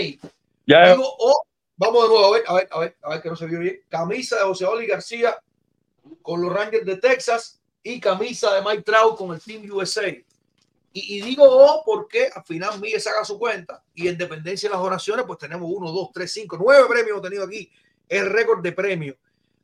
Eh, en lo que Miguel Ahí- pone las listas. Dime, dime. Ahí yo puse, ahí yo puse lo mío, en my file.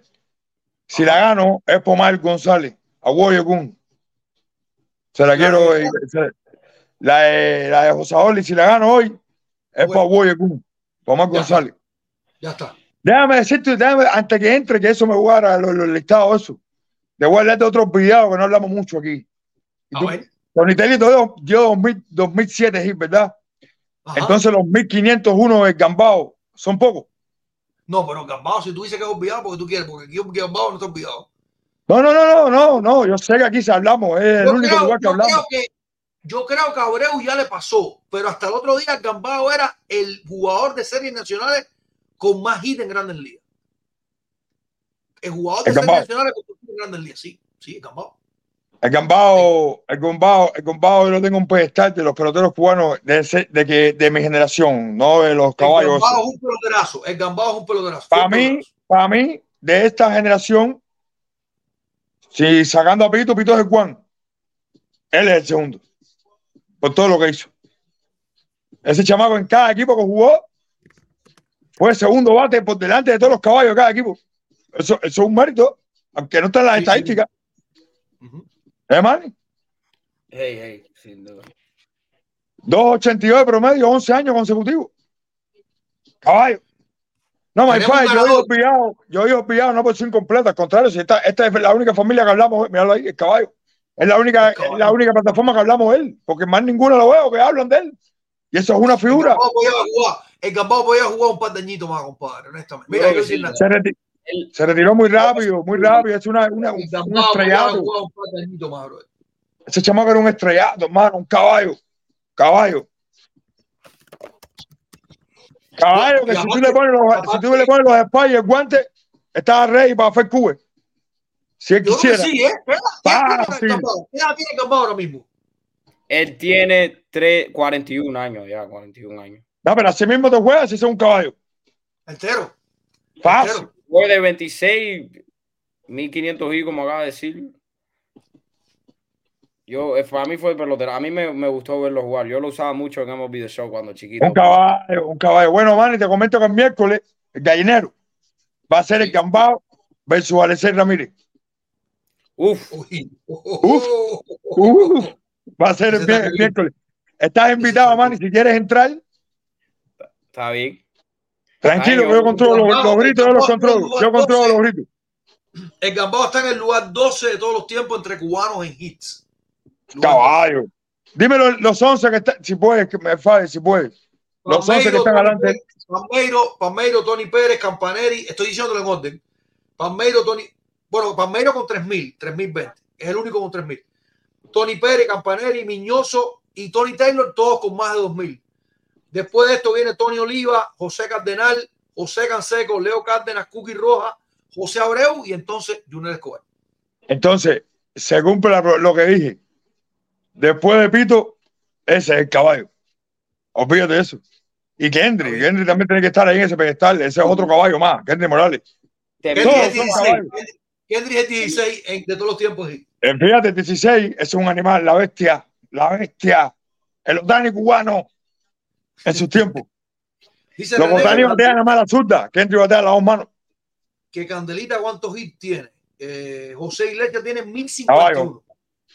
Mil, José Iglesias tiene 1051 hits. Mira, espérate, caballo, caramba, mira. esto es una curiosidad. Esto es una curiosidad, menos mal que lo puso en mí. Esto es de, la- de esa que se me, acuerdo, me la acuerdo cuando la veo. Kendry debutó de 5-3 y se retiró de 5-3. y se retiró. Increíble. Yo no sabía eso, mira. juego en Grandes Ligas, batió de 5-3 los dos. ¿Te das cuenta? Eso no lo tiene más nadie que nosotros. ¿eh? Por eso que esta familia nunca va a no, perder. posiblemente no, así que buscarlo, pero eso está duro. Entonces, Está por, duro. por eso es que esta, por eso es que esta familia nunca va a perder ni perdiendo. Eso eso. yo lo veo, digo, me tengo que contar en el show y después nunca me acuerdo, son muchas cosas. Pero ahora lo puse Eh. en vivo. Lo puse en vivo. Eso, todos para mí fueron caballos y tú sabes que, que a los retirados, los que llegaron, los que no llegaron, para mí son Fame. Angelito, Proforo Pérez, todos son Fame. Pero para Bueno, mí, Dice, Dice dice Jesús, solamente el bate plata que tiene Alexei. Alexei tiene dos bates plata, creo. Tiene dos, tiene dos, tiene dos, Creo tiene dos, tiene dos. Y el guante de oro que le quitaron ya Gambao no llega ahí. Uf. No, pero No, si le quitaron un guante de oro Claro, papi, pero a Gambao le quitaron un guante de oro también. En Tampa, jugando en Tampa, le quitaron un guante de oro. Pero Yusmani no, tranquilo, eso es miércoles en el gallinero. Sin fajarte con nadie. El miércoles tú, coge tu, saca tu ticket de hoy, saca el ticket de hoy. Sí. Y miércoles. Mani, Oye, yo, controlo, yo controlo la bulla, Manny. Yo controlo la bulla. Aunque, te- aunque tú dijiste algo el otro día que me gustó, Manny. Coño, me gusta la calentura, me gusta la calentura. El juego el buzón. Me gustó eso. Tú eres de los, tú eres de los míos. Tú eres de los míos. De los calientes, María de los que calienta. De los que calienta. Por cierto, Bueno, para cumplir con lo, que, con lo que traté de hacer, por alguna razón, Baseball Reference ya tiene cumpleaños mañana.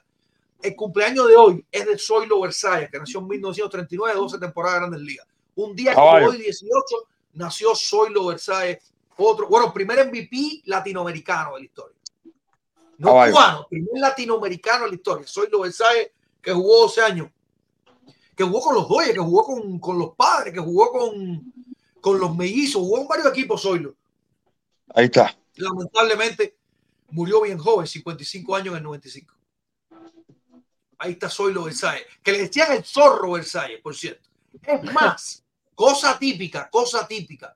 En esa época, porque, porque forzar, por de alguna manera, forzar el español no era lo común, hay una postal de Zoilo, yo no me acuerdo lo mismo que equipo, que dice zorro Versailles.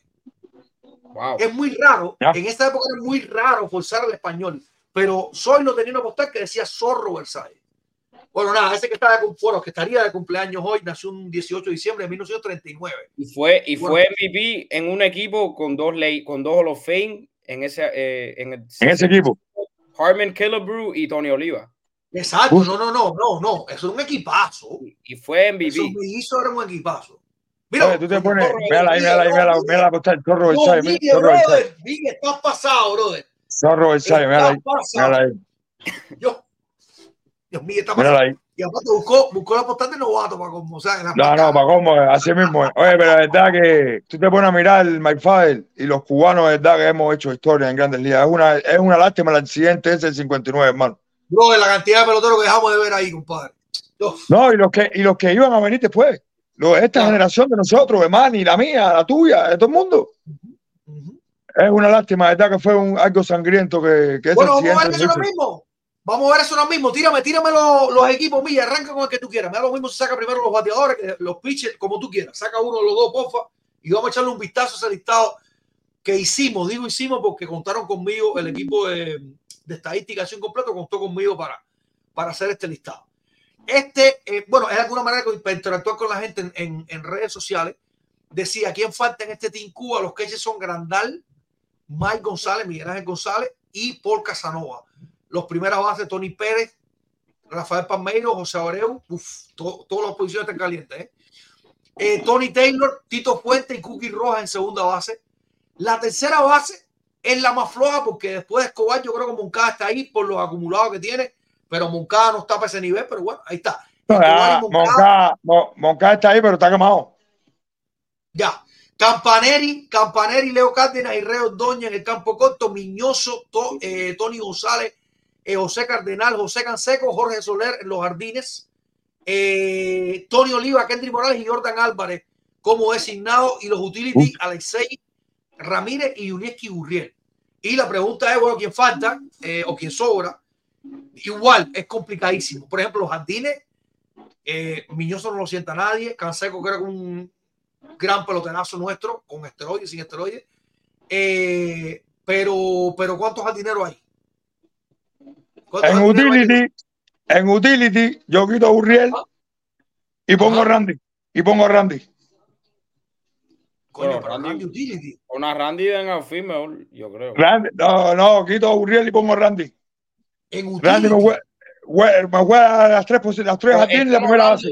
Tú eres, manager más, tú eres más ricote que hay. Tú querías sentar a Gurriel y le inventaste una. Está bien, está bien. Está bien. No, yo tumbo a Uriel de ahí, sácalo.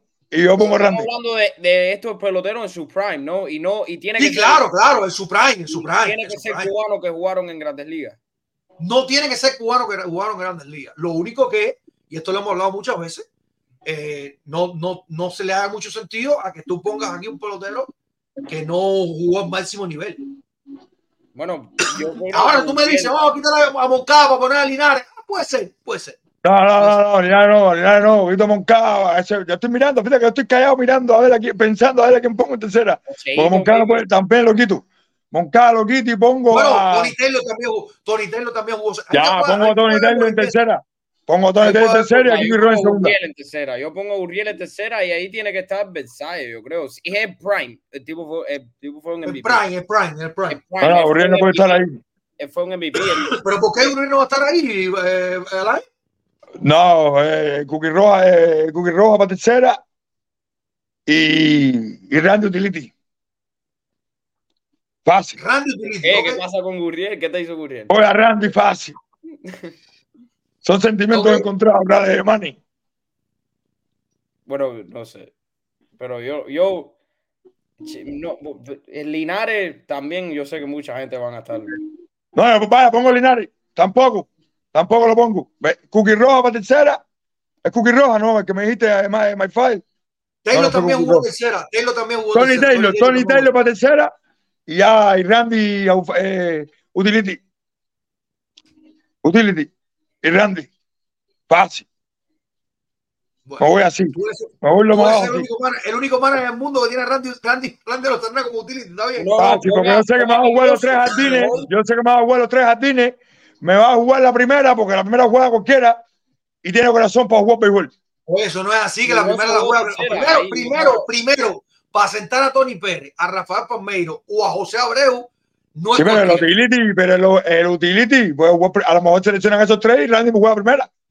Y además tiene corazón, tiene corazón para jugar béisbol. Tiene corazón para jugar béisbol. Fácil. Está bien, está bien. ¿Qué tú haces ahí, Manny? Yo pongo, yo, Versailles tiene que entrar porque si es Prime, él fue un MVP, a lo mejor él es hasta. él- ¿Y Versailles no está ahí? no, No, ¿Y qué juega Versailles? sure. Siol. Ah, chores todo. Y yo muevo a Gurriel, lo pongo como de tercera base regular. Y después primera base está Mira, dice, dice, dice Miguel que Miñoso jugó tercera, 223 Sí, partidos tercera también. también. Sí, también, jugó, también. jugó tercera, ya. Em, pero, ¿Palmeiro o Dani Pérez? Yo sé que Dani Pérez es Hall of- Hall of Fame, pero Palmeiro hubiera sido Hall of Fame sin duda, eh, si, si no. Es una, es una competencia caliente. Si tú tienes que quedarte con uno entre Palmeiro y Tony Pérez, Nada, me quedo con Tony Pérez. está difícil, está difícil decirle que no a Palmeiro, ¿oíste? Muy difícil decirle que no a Palmeiro. Y muy difícil decirle que no a Tony Pérez. Hall of Fame. Sí, pero que va, bro. eh, me- ¿tú has visto los números Palmeiro, sabes? Los números de Palmeiro son increíbles. Los Y- números de Palmeiro son para llorar. Son 500 dobles, 500 horrones, 3000 hits. Olvídate, Lola. Palmeiro tiene unos números. pa- si es Prime y estamos tam- con los todo el mundo en su Prime con los bombazos y todo, yo pongo a Pam- yo cojo a Palmeiro. No, y el pase para Mayro fue grande. El, pa- el paso del Palme fue grande, fue un caballo. Pero no es natural hacerlo. No es natural. Ya. Si no, Tony Pérez, Si no- entonces, Alain se queda con Tony Pérez. Alain se queda con Tony me Pérez. voy Está bien, fácil con Tony Pérez. Mira, Martín. Digo, Gustavo dice Martín Digo en, en el chat. Otro Oye, ¿por qué no le. Martín pusieron a Digo. Martín Digo ahí? Martín que- Díaz, no se puso, no se puso, no se puso. Mira, se me fue la musa ahí. Me voy con Martín Digo. Pongo a Randy en los jardines y Martín Digo utility. Ya. Ya. ¿Hay que decir uno solo? ¿O es que es el listado? Hay que decir No, uno no, solo. no, no, no, no, no. No, La ¿quién pregunta es quién te falta, quién te falta. Pero si tú quieres sustituir a alguien, lo sustituye. Es un equipo global, o sea, no es que, no es que había que tener tres segundas bases. Bueno, dos terceras mi, hecho, mi- criterio, mi criterio, ahí faltan muchos Hall of Fame que no están ahí. Cristóbal Torriente falta ahí. Fue un Hall of Fame. bueno, Martín, una vez más. Martín repito, falta, falta ahí que fue un Hall of Fame. ¿Cuánto, ¿Quién más quién fue, fue Hall of Fame? José de la Garidad falta ahí que no fue Hall of, que no, fue of José Fame. Lagarías Piche, José Lagarías Piche. Ah, bueno. Ah, bueno. Dice Yanela que please line. No, Yanela, tranquila. Sigue con el naranja, que es tu color. A naranja y azul. Yanela estaba perdida, Yanela estaba perdida, pero ya, ya parece que está de vuelta ya. Estamos contentos que esté de vuelta Yanela. No, ahorita baila, si es bailarina. La Yani. campeona olímpica, es salvaje aquí eh, de esta familia. Martín Díaz respeto puede para- ser respeto. Martín Díaz puede ser Fácil, utility. O sí, sea, sí. si tú me, si tú me cogeras frío aquí, te repito, yo di mis nombres, no, no hice el equipo completo. Pero si tú me coges frío aquí, yo subo a Urriel para tercera y Martín igual. es mi otro utility. Pero No, ojo, Martín Díaz es mi otro utility y tiene que jugar todos los días. No sé cómo Claro. va a claro. Yo subo a Versalles para tercera y Martín Díaz utility. Y con mucho respeto, con mucho respeto, tumbo a Soler y busco otros jardinero. A Rosarena, fácil. Puede ser Randy. Y Me voy con Randy. Dejo a Doñe, dejo a Doñe como un reemplazo, maybe, eh, de guantes. Uf. Uf. Pero es que, es que Uf. cuanto Doña, Doña está ahí por el guante. Por el Doña no guante, pero- no, no, todo respeto a Doñe, no me va a coger ni un turno con ese equipo. Ni un turno va, va a coger los Doñe con ese equipo. Bueno, no te creas, porque Campanelli tampoco es que bateaba mucho. Lo que Campanelli Claro, ni, el otro, ni Cárdenas tampoco bateaba mucho. pone, pongo a Yuli, Yuli eh, puede, también puede jugar Siol. Pero ¿cuál es la Ah, no, con te quieres ahora? Ahora, perder ¿por la qué Juli? comida. Ahora, ¿por qué Juli Guaxiol? ¿De- ¿Para qué?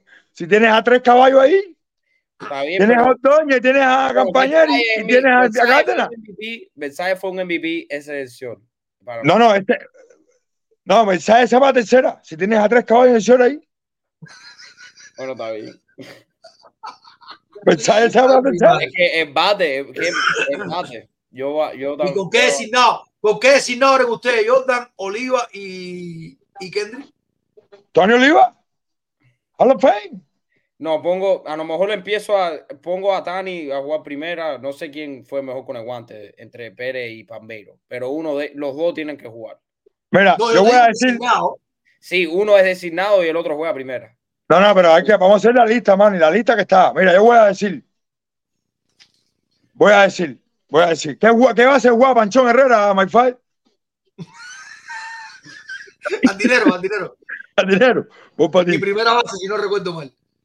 Vos para ti. Mira, el catcher mío, ahí tiene que ser. No sé, no conozco a González ni a ni a Casanova. Fueron. Miguel Ángel González, Miguel Ángel González fue una de las primeras estrellas, pero lo, lo- a ver, Miguel Ángel eh, no bateaba mucho, pero era un gran conocedor de juego. De hecho, el primer cubano en ser manager de en Grandes Ligas fue Miguel Ángel González, que fue ma- manager interino.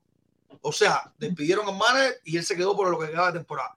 Mi- Miguel Ángel González es un tipo muy experimentado. Aparte que fue un manager ganador también en la liga profesional cubana. Un tipo muy inteligente como catcher, que no importaba que bateara porque era un tipo genial como catcher. Por eso está ahí. Yasmani Hernández porque batió mucho. Es el catcher cubano que más ha bateado en cualquier lado. Pero mucho. Ok. Ok. Y Pop Casanova, Pop Casanova porque también fue protagonista en su época. Ahí está Panchón. Mira, mira, mira, mira el animal, mira el animal ahí. Coño, tira relado. Tú sabes, no, Pancho Herrera, tú sabes que ese es el, ícono de esta, de esta familia, fight. Panchón. No, mira, De- mira, no jugó los jardines. Mala mía, primera, segunda y tercera. Ah, ¿viste? Mira, tercera también. Mira, pero vos para pero mira, ¿qué vos para ti, mira, vos para ti, mira, vos para ti. Yamani vale, Irandán vale. mi queche. Yamani mi queche. Mira, ponme el equipo ahí. Yamani mi queche. Fácil. Primera base. Tony Oliva. A ver. Tony Oliva. Ta- No, base, Tony Oliva, no, mala mía, mala mía, que no veo. Tani Perry, primera base. Ok. ok, Segunda base, Taylor. Ok. Me voy con tercera base, Tony Taylor. Terce- tercera base. Me voy con el Gambao. Ajá. Me voy con el Gambao. Ok. Me voy con el Gambao. Fácil. Ese es mío. Yo eres tú. Me voy con Rey. Fácil también es mío. Me voy con. Rey. Centerfield. Bueno, los Phillies. Fíjate, escucha para acá. Martín Dale, Digo. Martín Digo. Ok. Miñoso. Y Randy. Ok. Fácil. Canseco para la tabla. Canseco para la tabla. Está bien, está Te bien. voy a dar, te voy a dar nueve. a dar- Canseco. Espérate, espérate, no terminaba. Me falta no decir nada. Canseco bueno. estaba en su prime con el vaso. Ya. Escúchame. Está en su prime con el vaso. Y la jeringa de los de Bronx. Eh, y el designado, Hall of Fame, Tony Oliva. Olvídate de eso. Y utility, utility. Utility. ¿Cómo fue que tú dijiste, Manny? Eh, Versailles. Mensaje. Todos los Hall of Fame, caballero, tienen que estar en el, cualquier equipo que sea, porque están en la inmortalidad del béisbol mundial. No, yo no creo que Están sea en así. el Yo no Olimpo. creo que sea así. Yo no creo que sea así. Están en el Olimpo. Toda esa gente tiene que estar ahí. Yo no creo que sea Olimpo. así. Yo no creo que sea así con el respeto que se merecen todos ellos y, y si un día quiere le dedicamos tiempo a eso, pero no es así, así, así, porque también hay mucho de mito, también hay mucho de, Sí. de, de qué pasó, de cómo se ensalzaron las cosas, de qué dicen los libros. Ahora mismo estaba leyendo a alguien ahí. ¿Quién es? ¿Quién es? ¿Quién es? ¿Quién es? ¿Quién es? A ver si lo encuentro. Dice Hermanado Béisbol, con todo el respeto que merece todo el mundo, caramba. Dice Hermanado, tiene razón, Cristóbal Torrientes es el mejor centefil cubano de todos los tiempos. Es tu opinión, no pasa nada. Pero yo digo, verdaderamente, verdaderamente, Cristóbal Torrientes fue el mejor centefil que todos los centefiles cubanos. Verdaderamente. Bueno, ¿Cuántos mira, videos no lo puse. ¿Cuántos videos No hemos visto de, de Cristóbal Torrientes cogiendo bandejas, tirando a 400 pies, metiendo un ajón? No lo hemos visto. Hemos leído mucha prensa, muchos libros que no tienen por qué decir mentira, pero también recordemos siempre que la historia la cuentan los historiadores. Ajá. Sí, pero uno están en la pero my file, está en la inmortalidad. Entonces, está en la claro, inmortalidad. porque fue un pelotero, fue un pelotero muy bueno de su época. Pero por ejemplo, Mira, a mí se me fue Cristóbal. Él juega centerfield. Entonces, Sí. ¿quiénes los files que yo dije? Miñoso, Martín. Díaz y Cristóbal Torriente. Randy es mi hermano, lo, lo- lo quiero, lo admiro, pero está en mi banca. Después te voy a mi banca para que te rías. Después te voy a mi banca para que te Mira, rías. lo que te quiero decir con esto, fíjate, no te estoy diciendo que sí o que no, pero lo que te quiero decir con esto es que es mucho más fácil, mucho más fácil. Los que lo vimos, incluso que podemos buscar y mirar, decir, oh, déjame escoger un ejemplo, entre Randy Rosarena y Víctor Mesa, un ejemplo. Randy, A decir, déjame escoger entre Randy Rosarena y Cristóbal Torriente. Que no hay un video de Torriente. Que todo lo que hemos leído son historias, que aparte, la historia más grande que se cuenta de Torriente el día que dio tres horrores frente a Baby Ruth. No, fu- no tuvo una carrera mala, al contrario, una carreraza, muy respetado, jugando en ligas negras. Pero las ligas negras, hoy te montaba una huevo y podías jugar un triple juego hoy. Sí. Estoy hablando en serio, un triple juego. Eso My no lo my father, pero my father está en la inmortalidad, my father, del béisbol mundial, del mejor béisbol del mundo. Está en el Está Olimpo. claro, está claro. Y se Tiene, respeta. tiene que jugarme. Tiene que y se jugarme. respeta. Está bien, está bien. Está bien. Fíjate de eso, tiene que jugarme. Yo lo dije aquí, para mí, los seis Hall of Fame, eh, menos que Caría Méndez, que es piche, que lo voy a decir ahora, todos los cinco esos tienen que jugarme, porque están en el Olimpo. Y después te voy a mi banco para que te rías cuando Dice, terminemos dice, Anela, dice Anela que te tengo que sacar para que Juli esté en el equipo. que me tiene que sacar. No, Yane, no, el problema es que el león, el león los arañó mucho. Ya. Bueno, Milla, ponme los piches. Milla, ponme los piches. En los Ya, piches no me, no gusta esta lista para nada. Ya hay un nombre que falta ahí que es demasiado. Dale, déjame ver, yo no he visto bien, yo no he visto. ¿Cuál, cuál, cuál? José Fernández tiene que estar ahí entre los. No, el delfín tiene que estar ahí, tiene que estar el delfín Voy ahí. de nuevo, voy de nuevo, voy de nuevo. Eh, la lista, la lista no la hicimos, no, no la hice yo solo, no la hice yo solo.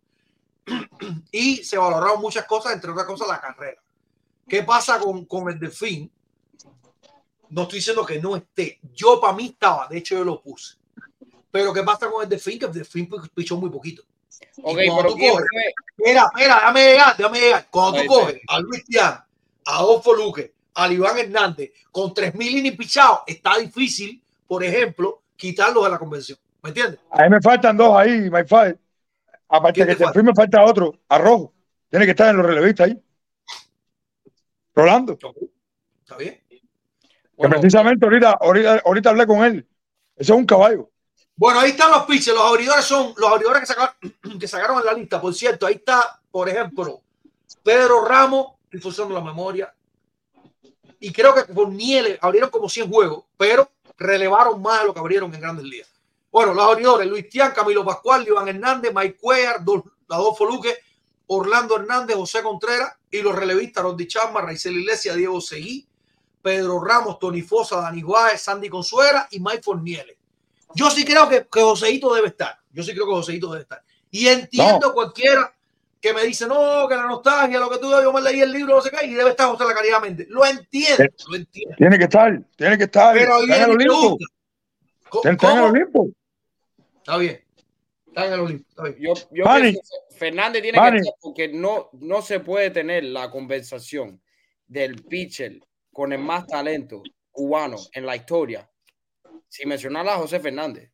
Espera, espera, espera, espera, espera, espera. Talento, espera, espera. puro talento, talento nada más. No te estoy diciendo Espera, que- espera, espera, espera, espera, espera. Fíjate, te voy a poner un ejemplo. Te voy a poner un ejemplo.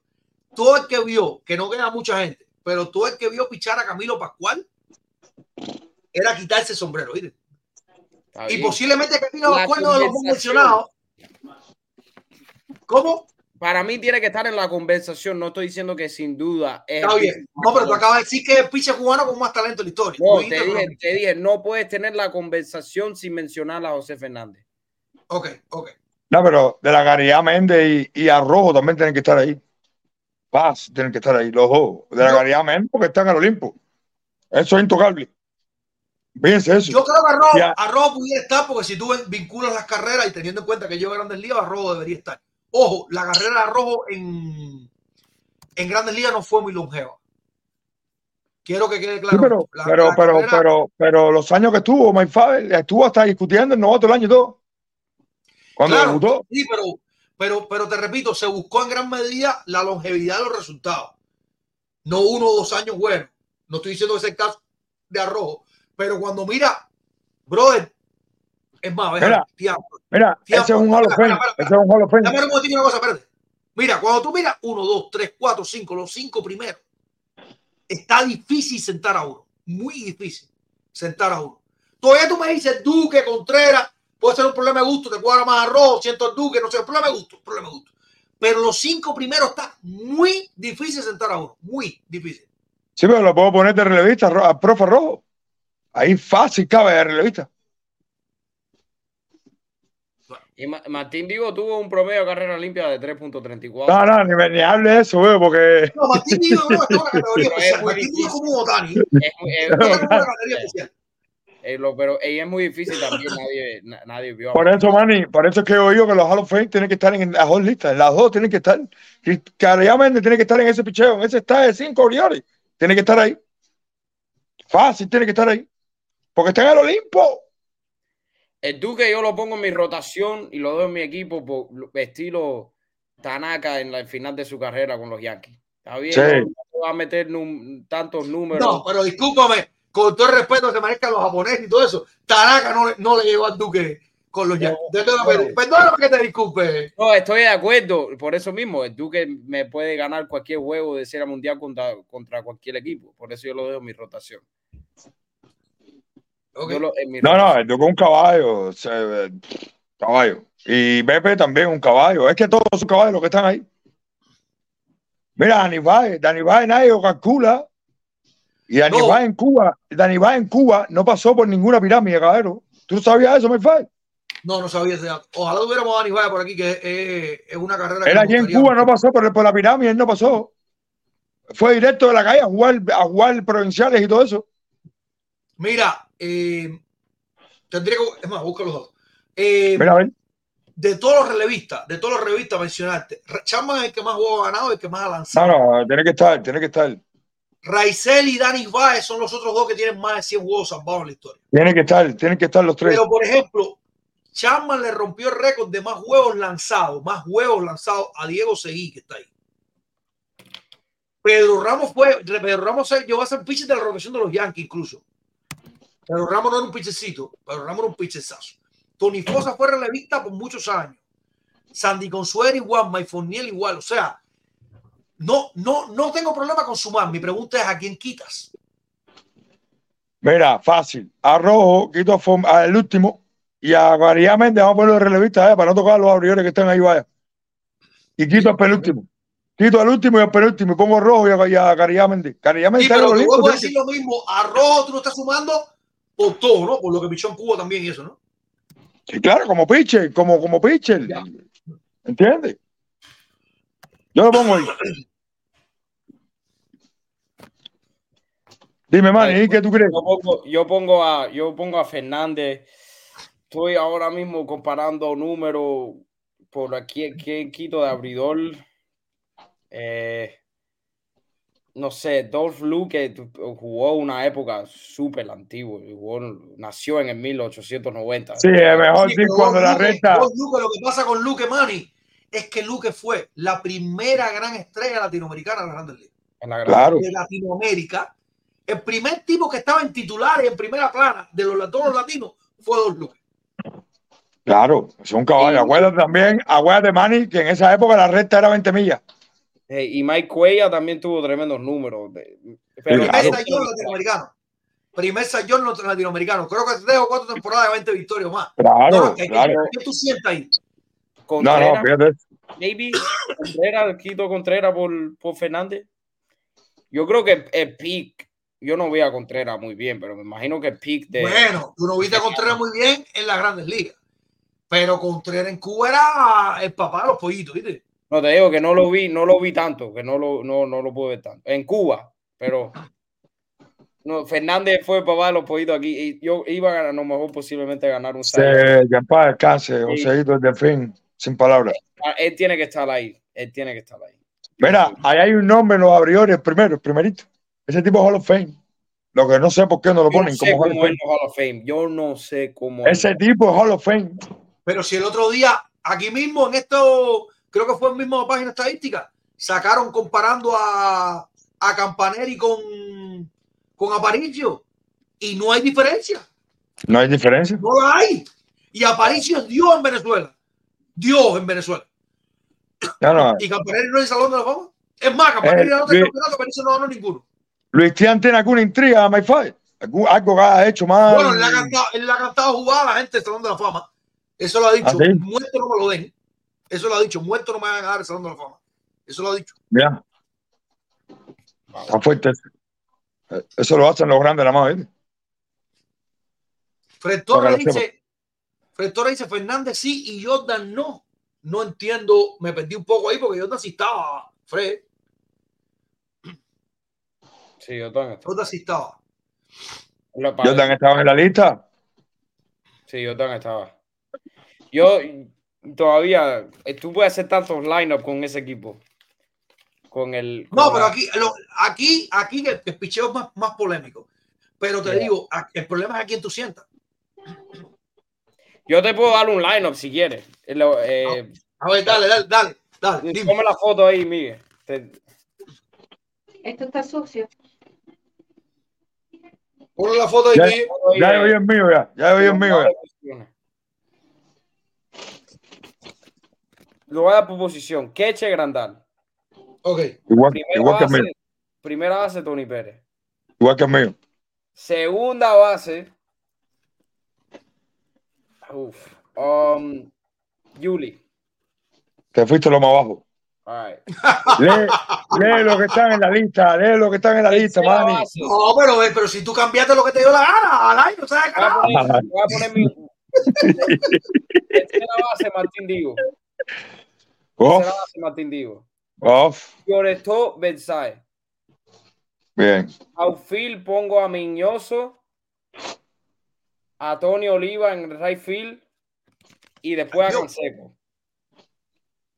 Designado. espera, espera, espera, espera, espera. ¿Quién? Caseco que juega el left field y field Miñoso. Miñoso Ok. me imagino. puede Ok. ser. Designado Palmeiro. Y después, I mean, ya son, ya, ya son ocho bateadores, nueve, nueve bateadores, creo Te que falta el designado. Designado dije, dije a Palmeiro. Yo pongo a Ah, Palmeiro. ya, ya. de- Ya, ya. Y después utility de mi equipo puede ser eh, Ramírez, pero no me hace falta porque si entro a Kendrick Morales, por ejemplo, puedo poner, puedo mover a, a cualquiera. A Miñoso y Martín Digo lo tengo ahí de dos utility. Entonces yo pongo eso. Ese equipo sí va, ese equipo, nadie Vale. puede con ese equipo. Manny, y tú pones, y tú pones a Julieski por arriba de, de Taylor.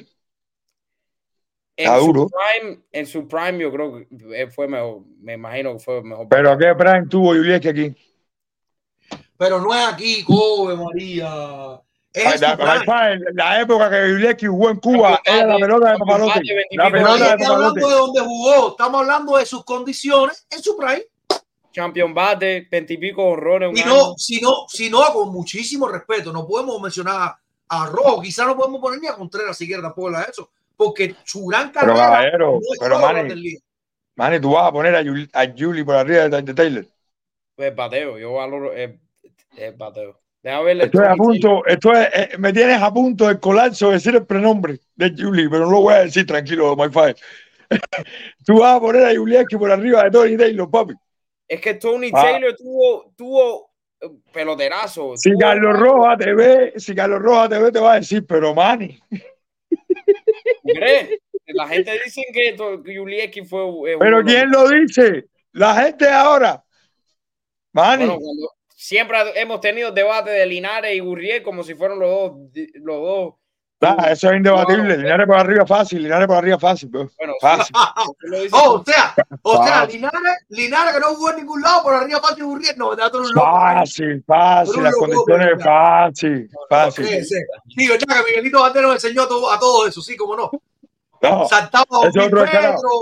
Mira, es más, Miguelito Bandero que le faltó por decir que era mejor que Michael Jordan fue nada.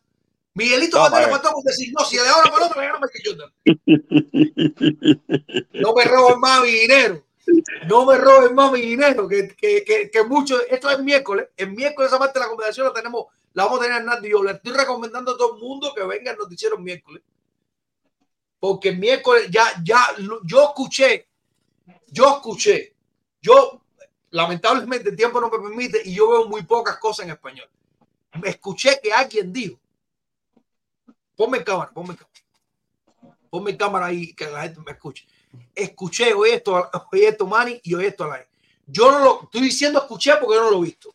Y no me lo- nadie me ha dicho, mira el pedacito para que tú lo veas, no lo he visto. Pero escuché que alguien dijo que Omar Linares, escuchen bien, era mejor que Chojeo Tani.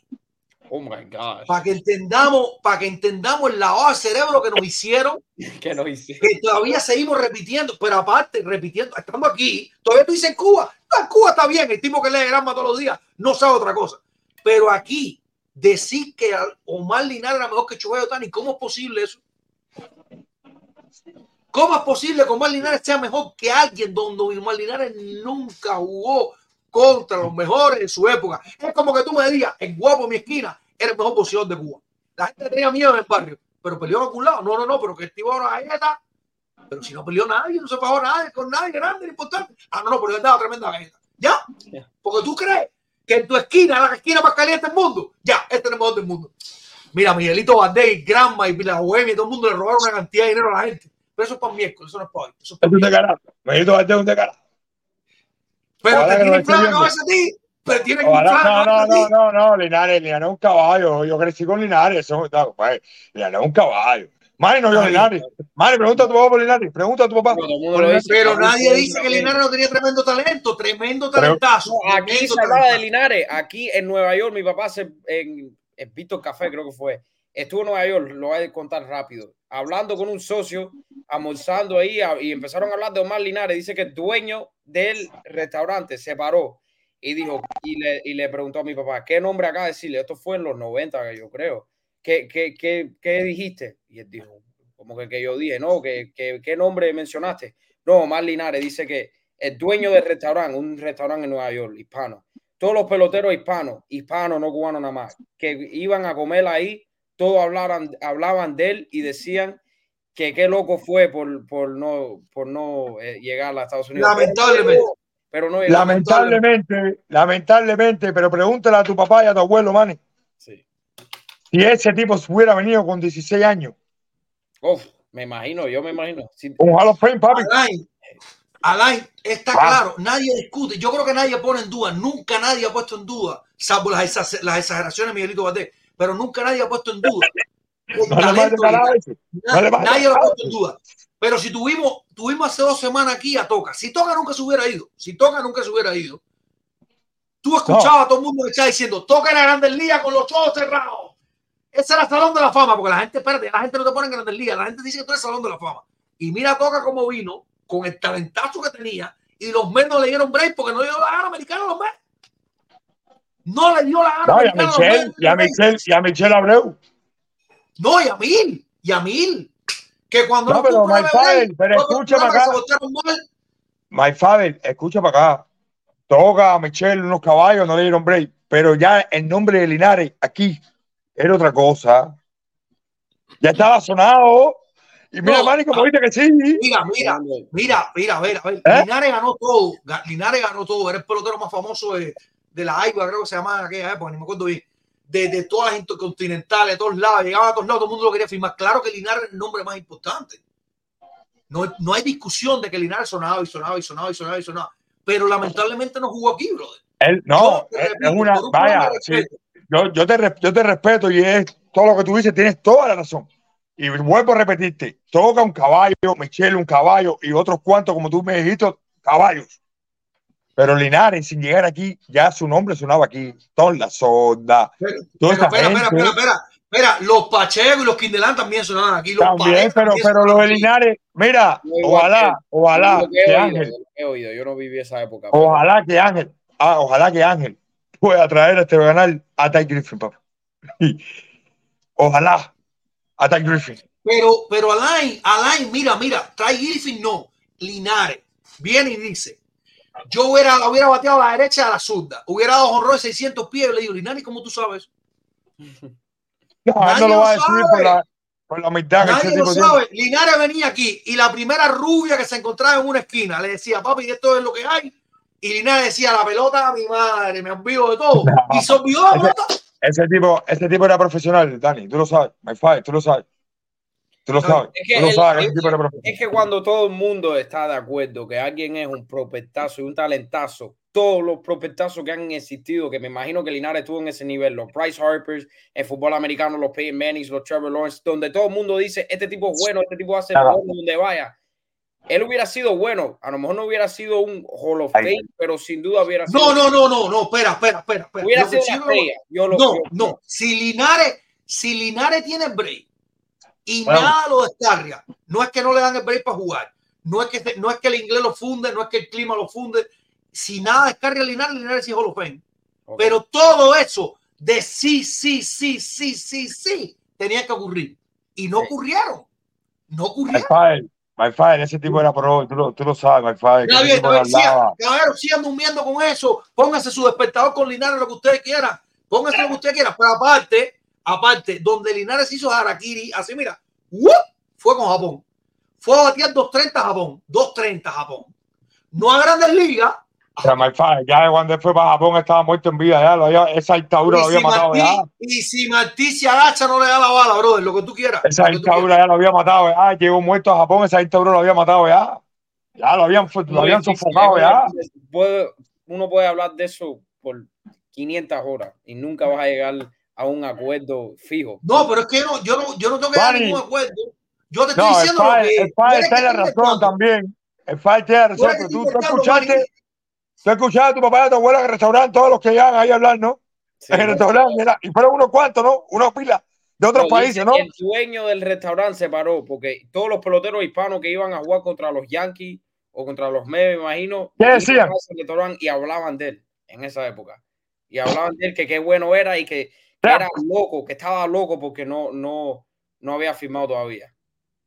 Es una pena, es una pena. Es una pena, es una pena. My father, antes de irme, antes que te vayas a decir el banco mío ahí, esa bandaza. Voy a decir el banco mío. El ba- mi banco, mi Oh, banco, banco. Ponle la banda, Ojalá. ponle la banda ahí. Ponle la... No, me hace falta, no me hace falta si la tengo aquí, la tengo aquí, vale. Ah, Mire, tranquilo, ponme, el cap- ponme los tres juntos ahí para vernos ahí la cara ahí. Tranquilo, no te preocupes, que ya lo tengo en cámara ya. Ah, ya no. Pon- pon- Olvídate de la lista. A ver, a ver, a ver. Olvídate, mira, mi catcher, Ángel López. Cuadro. Para ti. El Kendrick.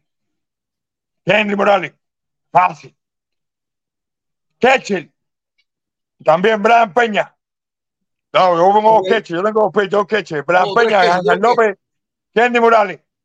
Primera base, Olis Toca. Ya el, el cuadro lo brinco porque, pues fíjate eso. Bueno, yo no puse el daño en el yo, fíjate.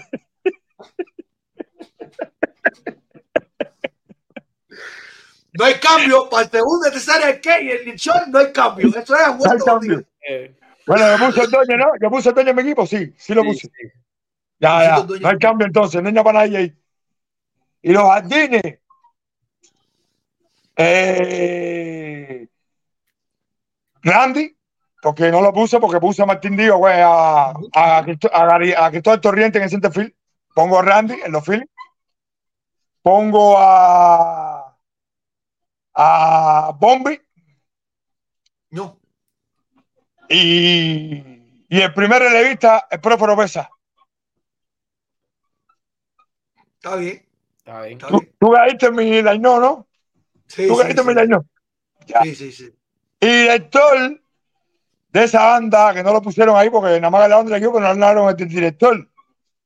Yo me voy con Ramón Carneado. Coño, está bien. Anticomunista a muerte. Por eso le ponían el dedo en Cuba. Así Ramón. Carneado. Por eso le ponían el dedo en Cuba. Y por eso no llegó más lejos, porque le ponían el dedo. Le pusieron el dedo. Que paz descanse. Ramón Carneado. ¿Entiendes? Manny, tuviste mi banco, ¿no? Sí, sí, sí. Ah, y relevista también Raizel Iglesias, porque no lo puse. Ah, sí lo puse, sí lo puse, sí lo puse, sí lo puse, sí lo puse, sí lo puse. Euclides, Euclides. Euclides. Y Arocha. Y Arocha. Fíjate. Oye, me y fueron. era irregular, ¿no? Pachón, pa- pa- Pancho. No, y Banchón también en la banca y Hansel Izquierdo también ahí. Toda esa gente ahí. Toda esa gente ahí. Fácil. Michael Tejera ahí también. Me has tirado, me has tirado arreglado, al equipo. Está bien. No, no, papi, no, al contrario, me favor. El Julian Mayer también tiene que estar ahí en mi banca. Todos esos caballos tienen que estar ahí. Deja que el Chile me se entere que tú lo pusiste en un voluntario. Pero claro que tiene que estar en mi, en mi All Star. Él va a estar Ya, ahí, ya, ya, fíjate. ya. Está bien. El Gambá es mi tercera. Yo lo puse en tercera, ¿no? Sí, es mi tercera. Sí, titular. Fácil. Titular. Fácil. Titular. Y Brian y Ángel López, ¿qué che? Fácil, Brian Ángel López, que sí, ok. fácil. Y el profe López, primer relevista. Euclides, segundo. Michael Tejera y toda esa gente por ahí para allá, Hansel Me tienes llorando aquí, me tienes llorando aquí, de verdad.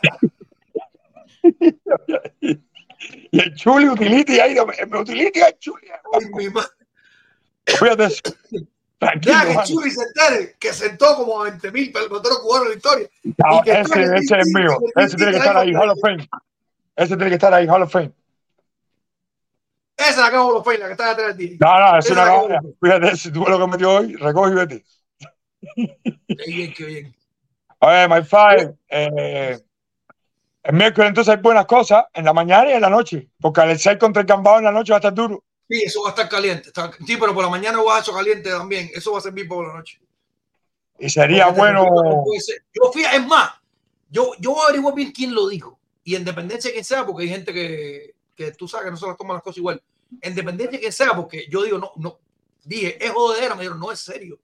lo de Dijeron, Kendry "Es que- Otani, lo de Kendry Otani. No, lo- Lo de Linares. Otani. Linares. Ok, y el que lo dijo sería un orgullo y un honor traerlo, el que haya sido, traerlo al programa. Para debatir, para debatir de Yo no sé quién lo sangre. dijo, yo no sé quién lo dijo, yo no sé quién lo dijo. Pero la conversación fue increciendo por lo que me dijeron que Linares, oye esto, era mejor que A-Rod y Barry Bonds y después dijo hasta mejor que Otani. uf. Sería un, sería un orgullo traerlo a esa persona, No, lo que a este va a, canal. tener que venir acompa- va a tener que venir acompañado de Miguelito Valdés para que le dé las métricas y todo eso, porque tú tienes que, tienes que Sería un, algo, sería un tienes que- honor, se- sería un orgullo traer a esa persona, five. Porque, porque, no, está fuerte eso. Ale Rodrigo Arribón. Ya, Bueno, Miguelito Valdés dijo aquí que el mejor pelotero que había visto en su vida en Grandes es un descarado. bueno. rompe, rompe estafa. Descarado. Por cierto, me están preguntando, te están preguntando a, Alain quién es el árbitro de ese equipo. Wow. Es mío. No hay discusión. El ¿Quién profe? Julián. ¿Quién es? El profe Julián. Y el Ese- cacabate, el cacabate, y el El cacabate. cagate, el cagate soy yo. ¿Qué hola? El cagate soy yo. Y el aguador. El aguador es. El aguador es Yuliaki.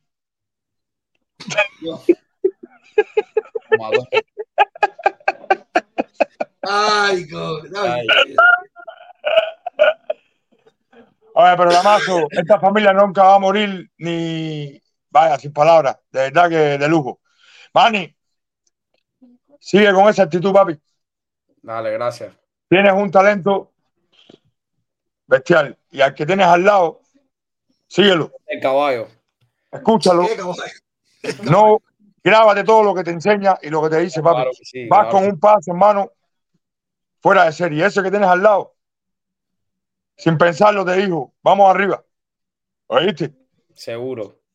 Gracias a Dios, seguro. Tú no sabes cuánta gente, cuánta gente lo queremos, papi.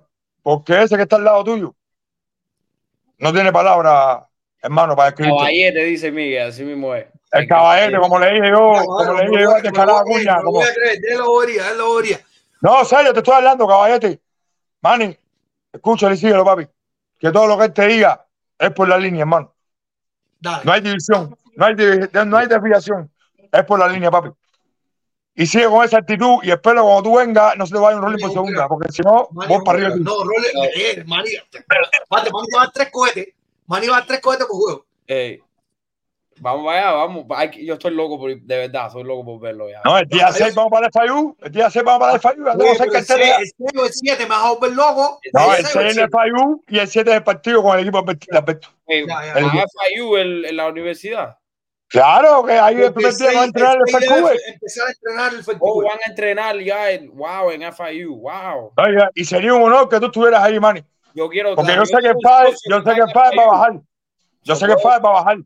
¿Eh? No, si va, si, Que yo tengo un socio que va a FIU, so ahí puedo verlo a él y después también ir. Ah, perfecto. me- no, si, si vamos, gritando- si vamos, si vamos todas las entrevistas las va a hacer Manny. No, caballo. Esa Cuando tú sientas a gritando por las gradas, ese es tú. sí o sí. No, ese es un caballo. Mi respeto, papi. Escúchame lo que estoy diciendo. Ese que tienes al lado va por la línea correcta siempre. ¿Oíste? Seguro. Dale, Sin dale, desviación. dale, Por eso le creer, decimos, por eso le decimos el Fadel. Ya está a punto de eh, quitárselo de por vuelo. Pero lo, lo amamos, papi. De verdad que lo queremos un mundo. Y él lo sabe. Seguro. así Sin palabras. Lo quiere un mundo. One team, one dream. Y esto, mira. Siempre paz y libertad, Cuba. A muerte el comunismo. Bendiciones. Dale. Dale.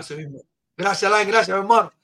Oye, eh, lo tiró a joda, pero igual hablamos mucho de pelota. Hablamos mucho Sí. pelota. Mira, te, te voy a decir una cosa, te dieron un consejo por ahí y quiero que quede claro, porque a veces, a veces se malinterpreta.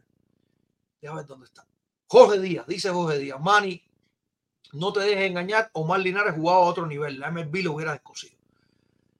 Yo no lo dudo, pero no lo hizo. Y también he aprendido durante muchísimo tiempo a ver gente. Voy a poner el ejemplo más fácil. Contreras jugaba a otro nivel en Cuba. No es mentira. Busquen los datos y el que lo vio pichar lo sabe. A otro nivel en Cuba internacional. Contreras hacía resumen afuera cuando ya estaban los profesionales. En el 2000, en el 2001, Contreras pichaba serio. Y Contreras en buena liga tuvo dos añazos con los Media Blancas y un añazo con los Yankees Nueva. No, pichó normal aquí en Grandes Ligas. Una salud de vida, tremendo físico, tremendas condiciones, pero no fue la superestrella que tú me estás diciendo, Jorge Díaz está diciendo que hubiera sido Maldinares. No estamos diciendo, tú estás diciendo, ¿tú crees que ahora mismo Contreras le faltaba talento? No. Si todavía Contreras debe estar tirando 90 millas, todavía debe estar tirando 90 millas. Fíjate. Pero no necesariamente se traduce el talento en una categoría a otra. No sé qué edad tenga Jorge Díaz, honestamente. Pero, por ejemplo, esto a lo mejor tú lo has oído, a lo mejor que lo has oído. Cuando debutó Sergei Pérez, este fue un pelotero famoso en la capital, buen brazo, con buenos años, otros años no tan buenos. Eh, un brazazo, buen brazo no, un brazalete. Debutó Sergei Pérez en Industriales y Yacer Gómez en Metropolitano. Y Sergei Pérez, desde que debutó, era la esperanza azul, porque venía a los juveniles, siendo la superestrella de la superestrella de los juveniles. Y Sergei le costó como tres o cuatro años, como tres o cuatro años, adaptarse a la Serie Nacional. ¿Y tú crees que eso no, no, se podía haber frustrado? Se podía haber frustrado. Creo que se llama Yusef Amador, uno que, que también llegó, ah, animal, metro, novato del año, y después se frustró y no sirvió para más nada. Y el novato del año parecía que iba a ser la superestrella, la bestia raza. No necesariamente asumen los cambios igual, no lo asumen. Entonces, esto, eso que está diciendo Jorge Díaz, la primera parte de que, que jugaba a otro nivel, no hay discusión.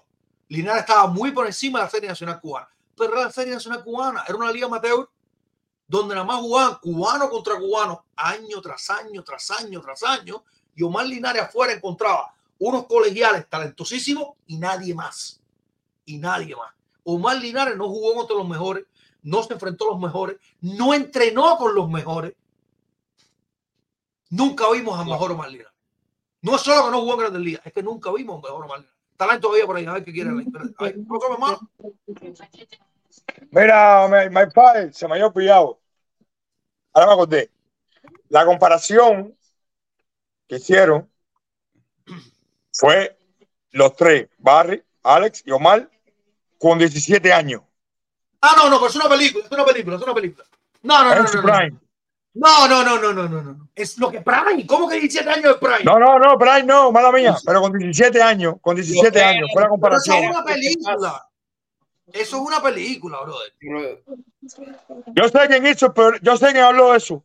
Pero lo único que te voy a decir es que sería un, un orgullo traerlo a esta plataforma de El Plus. que sea que venga, aquí no, aquí no cerrado para nada. Claro, si entra alguien como el, ¿cómo se llama el del otro día? El disfrazado. ojalá que entre otra vez, ojalá que entre otra vez, que el otro día poco me como las, las- las- las uñas, me las comí. Ojalá Ah, que ese entre no otra entra vez. más, ese no entra más, ese no entra más. Pero 17 años. 17 años.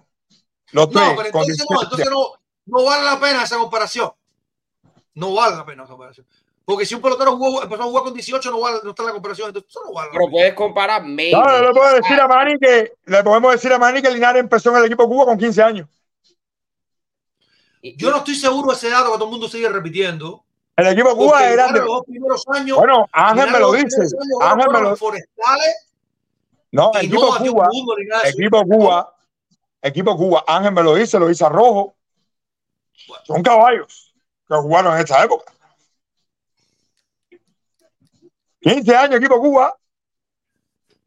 Manny, Bueno, yo nada más te digo, yo nada más te digo, si la comparación es con 17 años, entonces no, no ni, ni, ni me hagan caso que diga nada. Eso no tiene, no, tiene- no tiene sentido. Porque, ¿qué te voy a decir? Oh, espérate, en la serie 51, el mejor pelotero era Mari.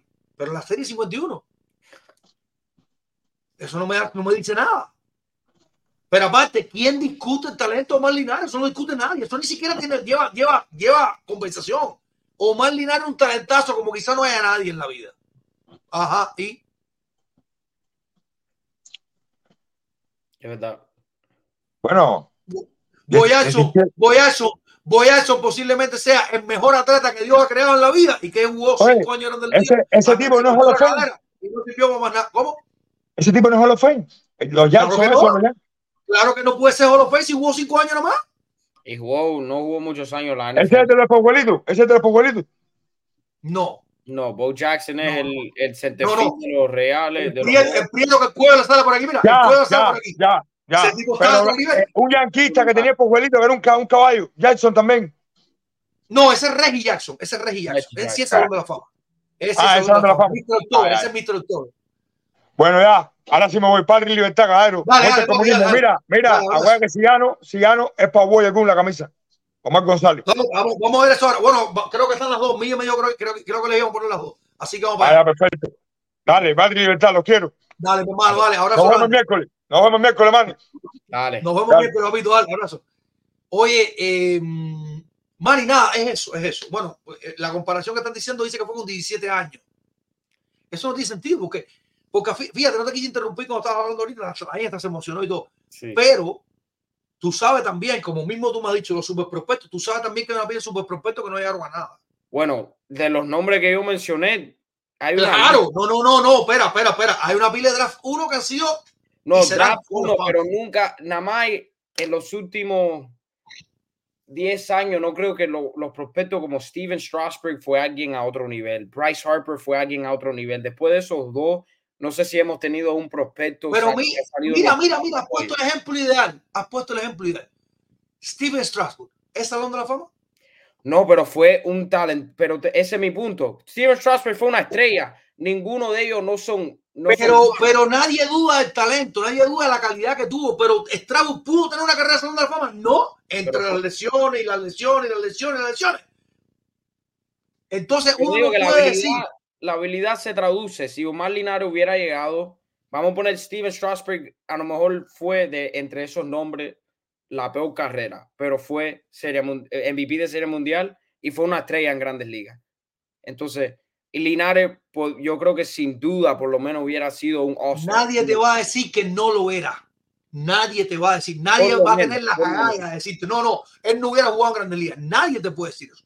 Yo lo que te estoy diciendo es que hay miles, no una ni dos, miles de carreras que por la razón que sea fueron interrumpidas, incluso ni se dieron, incluso ni se dieron. Alimentación, cultura, clima, idioma, el equipo en el que caiga. Todo eso lo hemos visto aquí durante todo el tiempo que llevamos haciendo entrevistas aquí con peloteros. Lo hemos visto mil razones de pelotero que te dice el mismo Yacer Gómez. Coño, es un poquito viejo. Di una vile línea, batí 320 en doble A y me dijeron, no, bro, están muy viejitos. Alex ver lo mismo. Batió un mundo en las menores de tercia y le dijeron, hacer si quieres te quedas como entrenador en, la, en, la- el equipo. Tú me vas a decir a mí, toda esa gente que está dando perreta, tú me vas a decir a mí que Alex Ver no tenía para jugar en Grandes Ligas. Claro, pero no jugó. ¿Y por qué no jugó? Porque no se le dio la oportunidad, porque vino un poquito viejo. Sí. Nu- Uno nunca sabe, ¿verdad? Como mismo te digo una cosa y la otra, si el accidente del 59 nunca ocurre, nunca ocurre, hoy tuviéramos 450 jugua- cubanos jugando en Grandes Ligas. Yo no sé si Linares iba a estar, yo lo que sé que tuviéramos 450 cubanos en Grandes Ligas. ¿Qué, qué fue? Podía estar Casanova, podía estar Orrelli, podía estar Marquetti, podía estar Braudilio, podía estar Changa. No sé quién iba a estar, pero hubiéramos tenido 450. Porque a todos nos le teníamos que ir mal. A uno le iba a ir bien y a otro le iba a ir mal. Así mismo pasó en Grandes Ligas, que era Ramón Martínez, el hermano de Pedro Martínez, ¿no? No era Ramón Martínez. El, el Ese hermano. se suponía que iba a ser la estrella, no Pedro. La estrella Oye, suponía que iba a sí, ser sí, Ramón sí, Martínez. Ahora sí, ya, ya, ya, ya, ya. Es verdad. La, la estrella suponía que iba a ser Ramón Martínez, no Pedro. Y fue al revés. ¿Qué tú crees que los scouts no sabían? Las cosas no funcionan igual, caballero. No, todo, eh, igual. nadie sabe nada y todo pasa porque pasó y uno no De, puede. de- de primera, la primera vuelta del equipo, mira la nieve, pero mira, este jacuzzi está a 120 grados, métete aquí, coño, qué bien. Cuando te levantaste te dio un arma que bumbonar, no sé qué, bim, bam, bim, bam. Y a lo mejor viviste toda tu vida, pero no pudiste jugar más pelota. Un ejemplo, un ejemplo. Yo no le deseo nada malo a Linares, pero lo que digo es que nadie sabe eso. Nadie lo sabe. Porque hay gente que no se adaptó, hay gente que sí se adaptó, batió un mundo y nunca lo subieron. Y hay gente que tuvo la oportunidad de jugar dos días en la AAA y dijeron, dale para arriba y no bajaron más. Sí, nunca sabe. Exactamente. Pues, mira, mira dos ejemplos simples. Alexei Ramírez y Kendry Morales. Honestamente, son dos muy buenos peloteros. Yo creo que Kendry Morales es mucho más pelotero, más talento, más bateador que Alexei Ramírez. Yes. ¿A ¿Cuántos años se metió Kendry Morales en las menores? Alexei no jugó ligas menores. Alexei fue directo para el equipo. Vamos. Center fue titular el día uno del Opening Day. ¿Tú me vas a decir que era mejor que Kendry? No. No era mejor que Kendry. ¿Y qué tal si Kendry después de tres años en las menores se berrea? Como se berreó Angelito y dijo, ¿sabes, ¿sabes qué? Mira, chao, no voy a jugar pelota. Y me voy para mi casa. Es verdad. No hubiéramos oído los, los 213 honrones de Kendry en, en las grandes ligas. No hubiéramos visto Kendry a honrón en un mismo en un mismo inning mundial. las dos manos. No hubiéramos visto eso. Entonces son muchos factores que es, es muy demasiado especulativo creernos que nos podemos adivinar, coger la bolita de cristal y decir, no, este iba a llegar esto, lo otro. Porque aparte, cuando tú vayas a hablar de eso, yo creo que ahí es lo que vamos a hablar el miércoles. Hay mucho de idiosincrasia, hay mucho que nos metieron adentro, hay mucho lavado de cerebro, porque la gente no te dice que es que hubiera jugado. No Linares. Ellos te hacen una lista de gente que hubiera sido Salón de la Fama. Tú dices, no, no, coño, vamos a ser serios. Eso no es así como tú repartes los salones de fama. No sé quiénes son, cualquiera. Te lo digo porque cada rato nos No, pasa. mucha gente lo dice, no, no son poca gente que dicen que es Salón de la Fama, no son pocos. No, no Linares, no, te dan una lista, te dan una lista. Oh, Fulano, yeah. Mengano, Ciclareo, Penaseo, no sé qué. Cuando una pila de gente que son Salón de la Fama. Es, es más, no te lo quiero buscar para qué. No quiero faltar respeto a nadie. Hay peloteros que te dicen, si yo hubiera jugado en Grandes Ligas, hubiera sido Salón de la Fama. Tú dices, coño, bro, ven acá la modestia a ti, ¿con qué, qué- ¿con qué te la tomaste? ¿Cómo tú crees que primero no, en una liga que no jugaste, no la jugaste, tú la viste por televisión que nunca es lo mismo, no la jugaste, tú no tuviste en y además tú te crees que hubiera sido Salón de la Fama? No, bro, es que le lavaron mucha gente el cerebro, mucha gente, mejor béisbol amateur, no sé qué. Eso vamos a hablar para miércoles. Manny, déjame decirte, el ganador de la trivia, ¿cómo es? ¿Cómo se llama? Nesty Nes, ¿no? ¿Cómo es? ¿Quién fue? ¿Fue Nesty? Dime, Milla, ¿quién fue el ganador de la trivia por tu madre? Para no ser un disparate. Ya, ya, a lo mejor dije lo que no era. Nesty Nes. Nesty Nes es el ganador de la trivia. La pregunta de la trivia hoy es 19 peloteros cubanos han jugado con los Phillies de Filadelfia. En el 2016, el último pelotero cubano en jugar con los Phillies fue Dalier Hinojosa, que jugó con los Phillies de Filadelfia. Muchos le tiraron una pedra cerca con José Contreras, pero José Contreras fue en el 2012 su última presentación con los ya, Phillies. 2012 creo Ya, que te y, después, y después de Contreras pichó Raúl Valdés hasta el 2013 y lamentablemente falleció Miguel González, Miguel Antonio González, eh, Miguel Alfredo, perdón, perdón, perdón, Miguel Alfredo González, que pichó en el 2014 también con los Phillies. Pero el último que pichó, que pichó de hecho en las temporadas 2015 y 2016, fue Dalier Hinojosa. Fue Dalier, Relevo creo que fue, o ¿cómo, cómo? que fue un derecho y re- relevo, creo que nunca fue abridor, ya, nunca fue abridor. Y no tuvo, no tuvo, a ver, los números aquí, jugó unos cuantos años. Dalier, No, como tres, año- tres no, años. dos años nada más, dos años nada más. Y lo que vi varios equipos aquí, por eso pensé que. Él debutó, eh, yo estaba trabajando ese día, me tocó hacer su debut. Oh, wow. Contra los Yankees de Nueva York debutó ponchando a Alex Rodríguez Con Boston, ¿no? en, en Fenway. En Fenway. Yeah. Él debutó en Fenway ponchando a Alex Rodríguez. Fue su primer, su primer turno en bate en Grandes Ligas.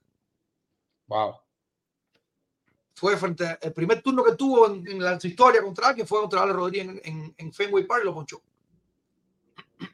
Increíble. Tremendo, tremendo eh, debu- debuto. Increíble. Ya está. Eh, tremendo debut, debut. Debut es así mismo en español. De- yo, yo no te quiero corregir al aire nunca, pero siento que tú tienes tanto talento, brother, que, que No, lo que mi mamá el otro día. eh, ¿Qué me- dijiste? Me mandó, me mandó- dije, dije bal- balancia en vez de eh, bal- balanza, ¿no? Se dice nada más Balanza, balanza, ya. balanza y estaba diciendo balancia. Y ella me mandó un mensaje que, que estaba muy mal, que, que me lo estaba mandando durante, durante el show, pero durante el programa, pero yo lo pongo en, en Do Not Disturb para que no me salgan, porque si no la computadora se pone a sonar. Y le dije que hubiera puesto algo en el chat, porque mejor después, después seguí diciendo balancia y balancia, balancia y paso más pena así. Mejor me corrige. Eso le dije, no, no, no hay problema. En, en el, lo dices ahí mismo. Si digo algo más, me dice, porque si no, también mi papá. No, tranquilo, no, no. Mi Lo que papá pasa, por el lo que pasa es que si lo, lo que pasa es que si no te lo digo en un momento, se me va a olvidar, honestamente. Sí, es mejor. Pero no te lo digo pa- para nada, al contrario, siempre, siempre tratando de apoyarte en, en todo lo que pueda tu carrera. Claro. me queda la rifa, te quieres que te quedas para la rifa y si no, pues nada, agradecerte que has estado por aquí, ¿viste? Bueno, eh, lo que tú quieras. Si yo no. lo- Quédate para la rifa, quédate para la rifa. Si yo hablamos un poquito de pelota, que en mí se enreda en la rifa. Ahora me la pone, me la quita, me lo vuelve a poner, me dice me faltó no sé quién, tú eras, tú eras. tú eras. Vamos a un alto producción, vamos a un alto a la vuelta, estamos con la rifa. Siento un bombo, mamita me está llamando. Mira la rifa, caballero. Vamos allá.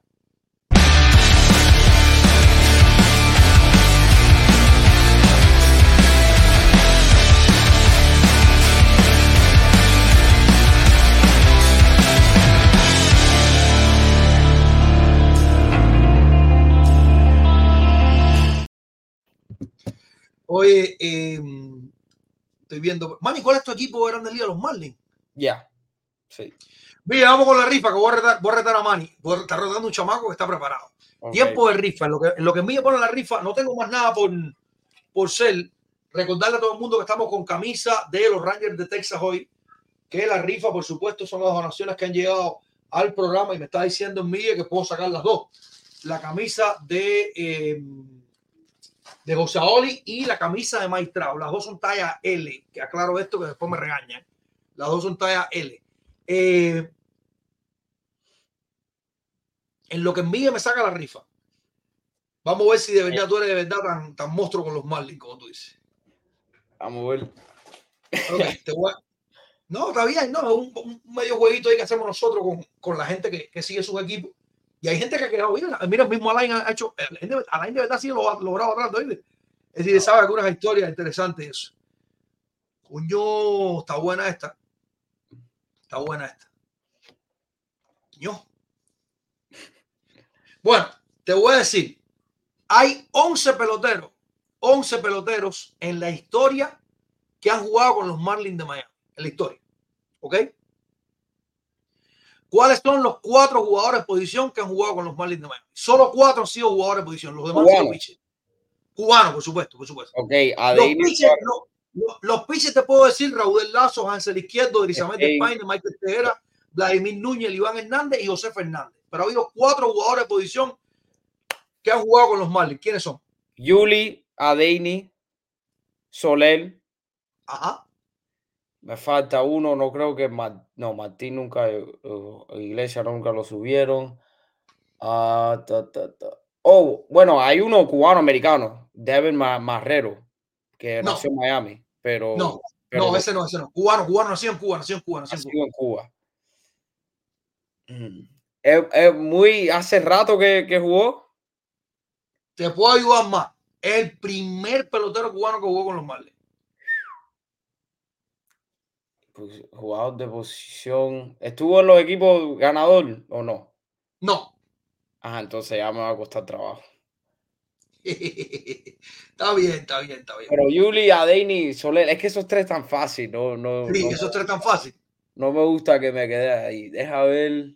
Jugó en la temporada del 93 y la del 94, la temporada del debut, de hecho, con los Marlins. Sí, 93. Mm.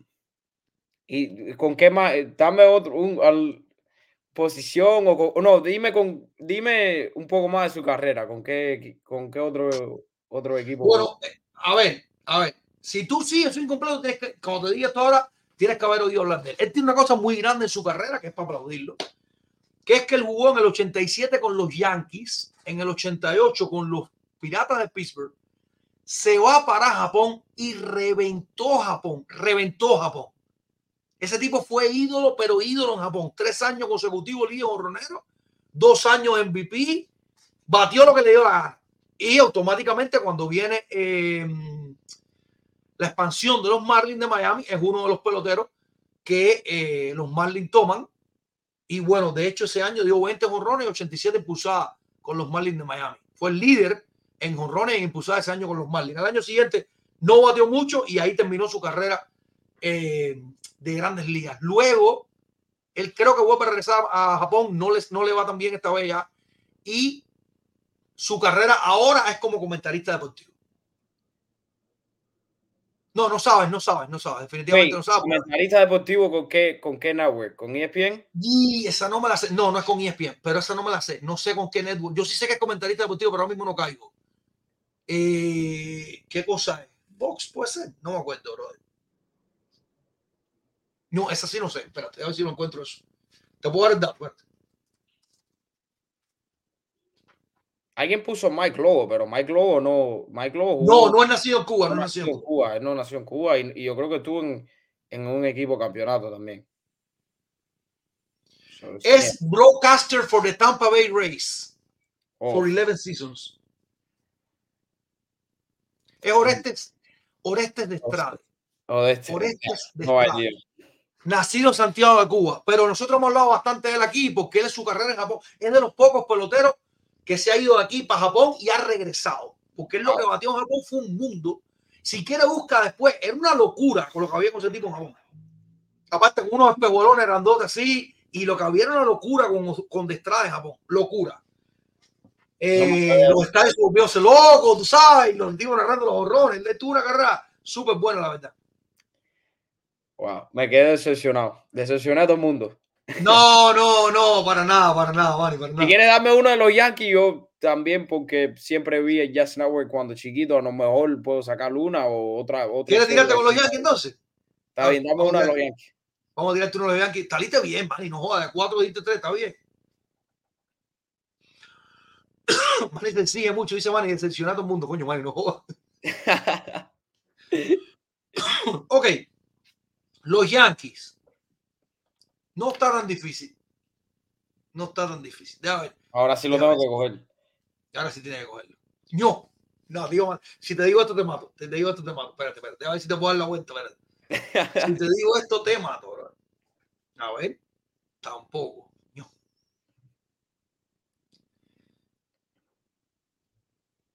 A ver, vamos a una cosa. ¿Qué tú la quieres? Te lo voy a poner fácil. Te lo voy a poner fácil. A ver, ¿quién es el pelotero cubano que más honrones ha dado con los Yankees Nueve? Vistiendo el uniforme de los Yankees Nueve. Um, wait. Wait, cubano. No. Kendrick no jugó mucho. Ay, Cuando, cuando lo piense bien, voy a. Nah, Kendrick, it's not. No way. No, it's not. It's not Kendrick. No, it's not. Son, son 11 jugadores de posiciones que ha ha habido con los Yankees de Nueva York. Pero de esos 11, 2, 4, 6, solo 6 dieron horrores. Solo 6 dieron horrores. Yo lo vi jugar. Sí. Cubano, ¿Qué lo tienes? vi jugar. ¿Qué edad tú tienes? ¿Qué edad tú tienes?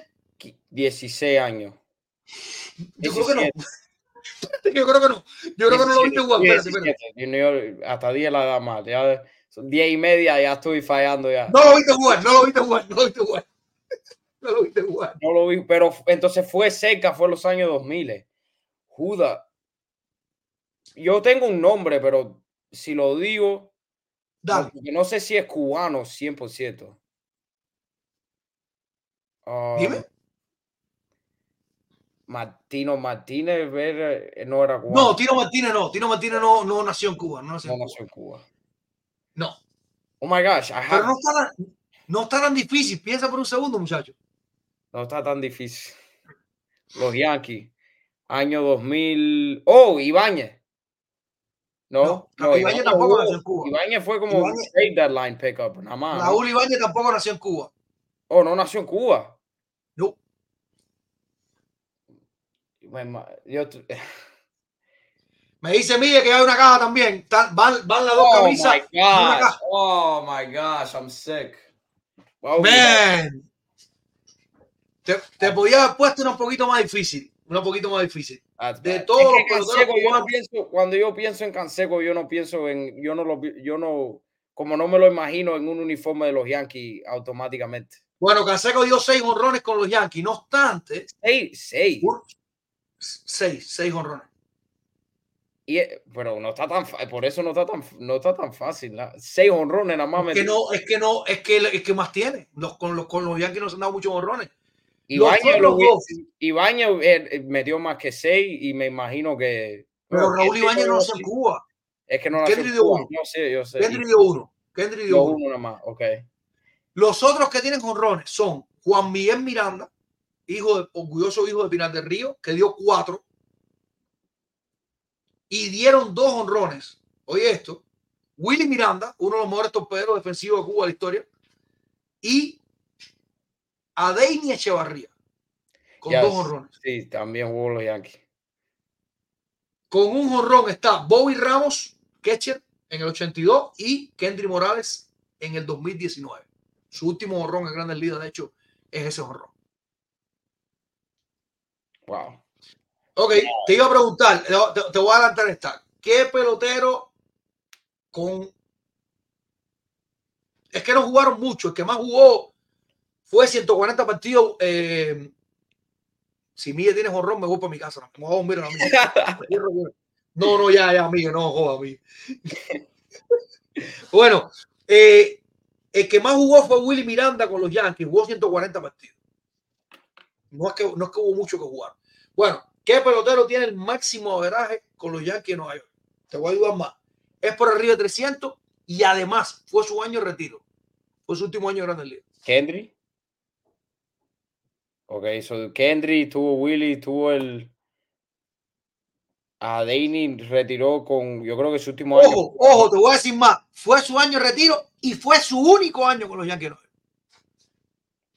Bueno, tú acabas de decirme todos los nombres de jugadores de, de jugadores de posición, ¿no? No, no, te digo una, hay una pila de gente que no, que no dieron honrones ahí. Te dije que son 11 jugadores de posición. No, que- que este-. Nunca batió 300 y pico con los Yankees. Y nunca va- Batió 300 y pico, pero no dio honrón. Y no dio jonrón. No. Y es cubano. Y es cubano. Mi Con época, 41 años de edad, jugó 60 partidos, 155 comparecencias en bate, 46 hits, 6-5 dobles, 5 triples ni honrones. y fue Y batió antes, 3. ¿Cómo? antes de mi época o yo lo vi. Sí, sí, sí, sí, sí, sí. sí. Coño, ya esto es, me- esto es una pena aquí ya, o hay de 3-0. No, es que, es que lo hacemos con los, los equipos para que tú veas la cantidad de gente que se te va. Batió 3.22 con los Yankees en el año 1983. Ver Campaneris. Oh, Beck, oh, Campaneri, wow. Campanelli se retiró bateando 3.22 con los Yankees de Nueva York. Fue su último año de Grandes Ligas. Bueno, ya makes sense porque si 320 y pico no batió con Ron, seguro que metió un par de fideazos ahí hasta con la edad que tenía. Sí, me lo puedo imaginar. Ya, me lo puedo imaginar. Jugó de hecho, jugó de hecho segunda, tercera y pinch hitter. No jugó campo corto. Oh, wow. Ok. Bueno, vamos con la rifa, vamos con la rifa. Pero, pero, tú no has visto, eso lo hacen cada rato en, en shows por ahí, que te- en, en cuentas en Twitter que te dicen, "Voy a- déjame poner un pelotero con un equipo que tú no te acordás ni que jugó con ese equipo. Eso pasa Sí, sí. mucho, mucho, que te sale el pelotero y dices, coño, ¿verdad que este tipo jugó aquí, brother? Yo soy fanático del Duque y cada vez que veo al Duque con un uniforme de Arizona, yo me siempre tengo una reacción rara porque no hay manera que lo haya en su, en su año con Arizona. Kendrick con Oakland, na- nadie se acuerda de eso. No creo. Exacto. Kendrick con Bueno, Oakland. vamos allá. Tenemos a Hermanado Béisbol con 5, Manoli Junior con 5, Alfonso 85 puso 5, Sound, Soundflower Music está de regreso por ahí, que además es familia de, de Versalles, creo. Ojo, buen dato. Soundflower Music con 70, coño, Soundflower está hoy para la rifa, ¿verdad? Coño, gracias, mi hermano. Manuel Montero puso 2, René Martínez puso 5, Manuel Hernández puso 8, Alan Aguiar puso 10, Haider Delgado. Haider Delgado puso 5, Freddy Bede. Puso 10, Ailevis Gutiérrez. Puso 10, Kadir Borrero. Puso 20, Alain Fontaniles. Puso 20 también, Daima García que William Concepción puso 5, Daniel Balboa. Puso 5, Jorge Nelson puso 2, Hazel Benítez puso 5, Rubén Brito, esto es el otro día, Rubén Brito puso 33 el otro día, si no recuerdo más, por Canseco casualmente. 33. Y María Batista García también es del otro día, puso 5 también. 5 Walter Shelton, Jorge Noda, puso 5 Melissa Moya, que es el Guille, puso 5 Liberato, puso 3 Cornetas, Emanuel puso 5. Coño, no viene el producción. Y sé que necesito puso los uyuyuy, eso que pone el. Ojo, Nelson, mala mía, mala mía, mala mía, mala mía. Mala mía. Eh, si quiere faltar el mundo conmigo, caramba, ¿qué cosa he hecho? Vamos allá, por el primer premio, que no sé qué se van a llevar, porque hay algunos que quieren la camisa de Maitrao, otros que quieren la de Osadoli. Por el primer premio. ¿Quién se lleva el primer premio? Dale play, dale play a ver quién se lo lleva. Alain. Alain Fontanile, caramba. Oye, Alain está enganchado, día cogió también. Alain Fontanile, que me dijo que era para Agua y de Kun. Pero ahora no me acuerdo si me dijo la de Travo o la de, o la de Osaoli. Creo que la de Osaoli, ¿no? Sí, la de José Dolly, tío. La La de Osaoli, ok. Osaoli García, la camisa para Agua y de Kun, cortesía de Alain Fontanile. Agua, mi hermano. Felicidades para ti, brother. Y bueno, felicidades para Alain, que caramba fue que se llevó el premio. Vamos para el segundo premio. Eh, andamos ahora con camisa de Mike Trout y además tenemos set de postales. Una caja. Nesty por favor, que nos contacte que se ganó eh, un, un, sobre sellado de postales también. Eh, vamos ahora con el segundo premio, que es o una camisa de Mike o una caja de postales, 150 o 200 postales, entre 25 y 30 peloteros cubanos va a encontrar. Dale play, producción, dale play.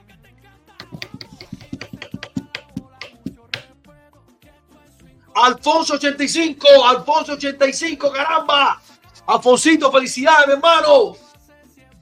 Nesti, mándame, mándame la dirección de nuevo, mi hermano, porfa. Dice que te voy a tumbar el pelo sin maquinita, con la pregunta esa que te estoy haciendo. Felicidades, Alfonso, caramba, Alfonsito, caramba. Mándame la dirección de nuevo, brother. Vamos para el último premio. No sabemos con qué se va a ganar Alfonsito.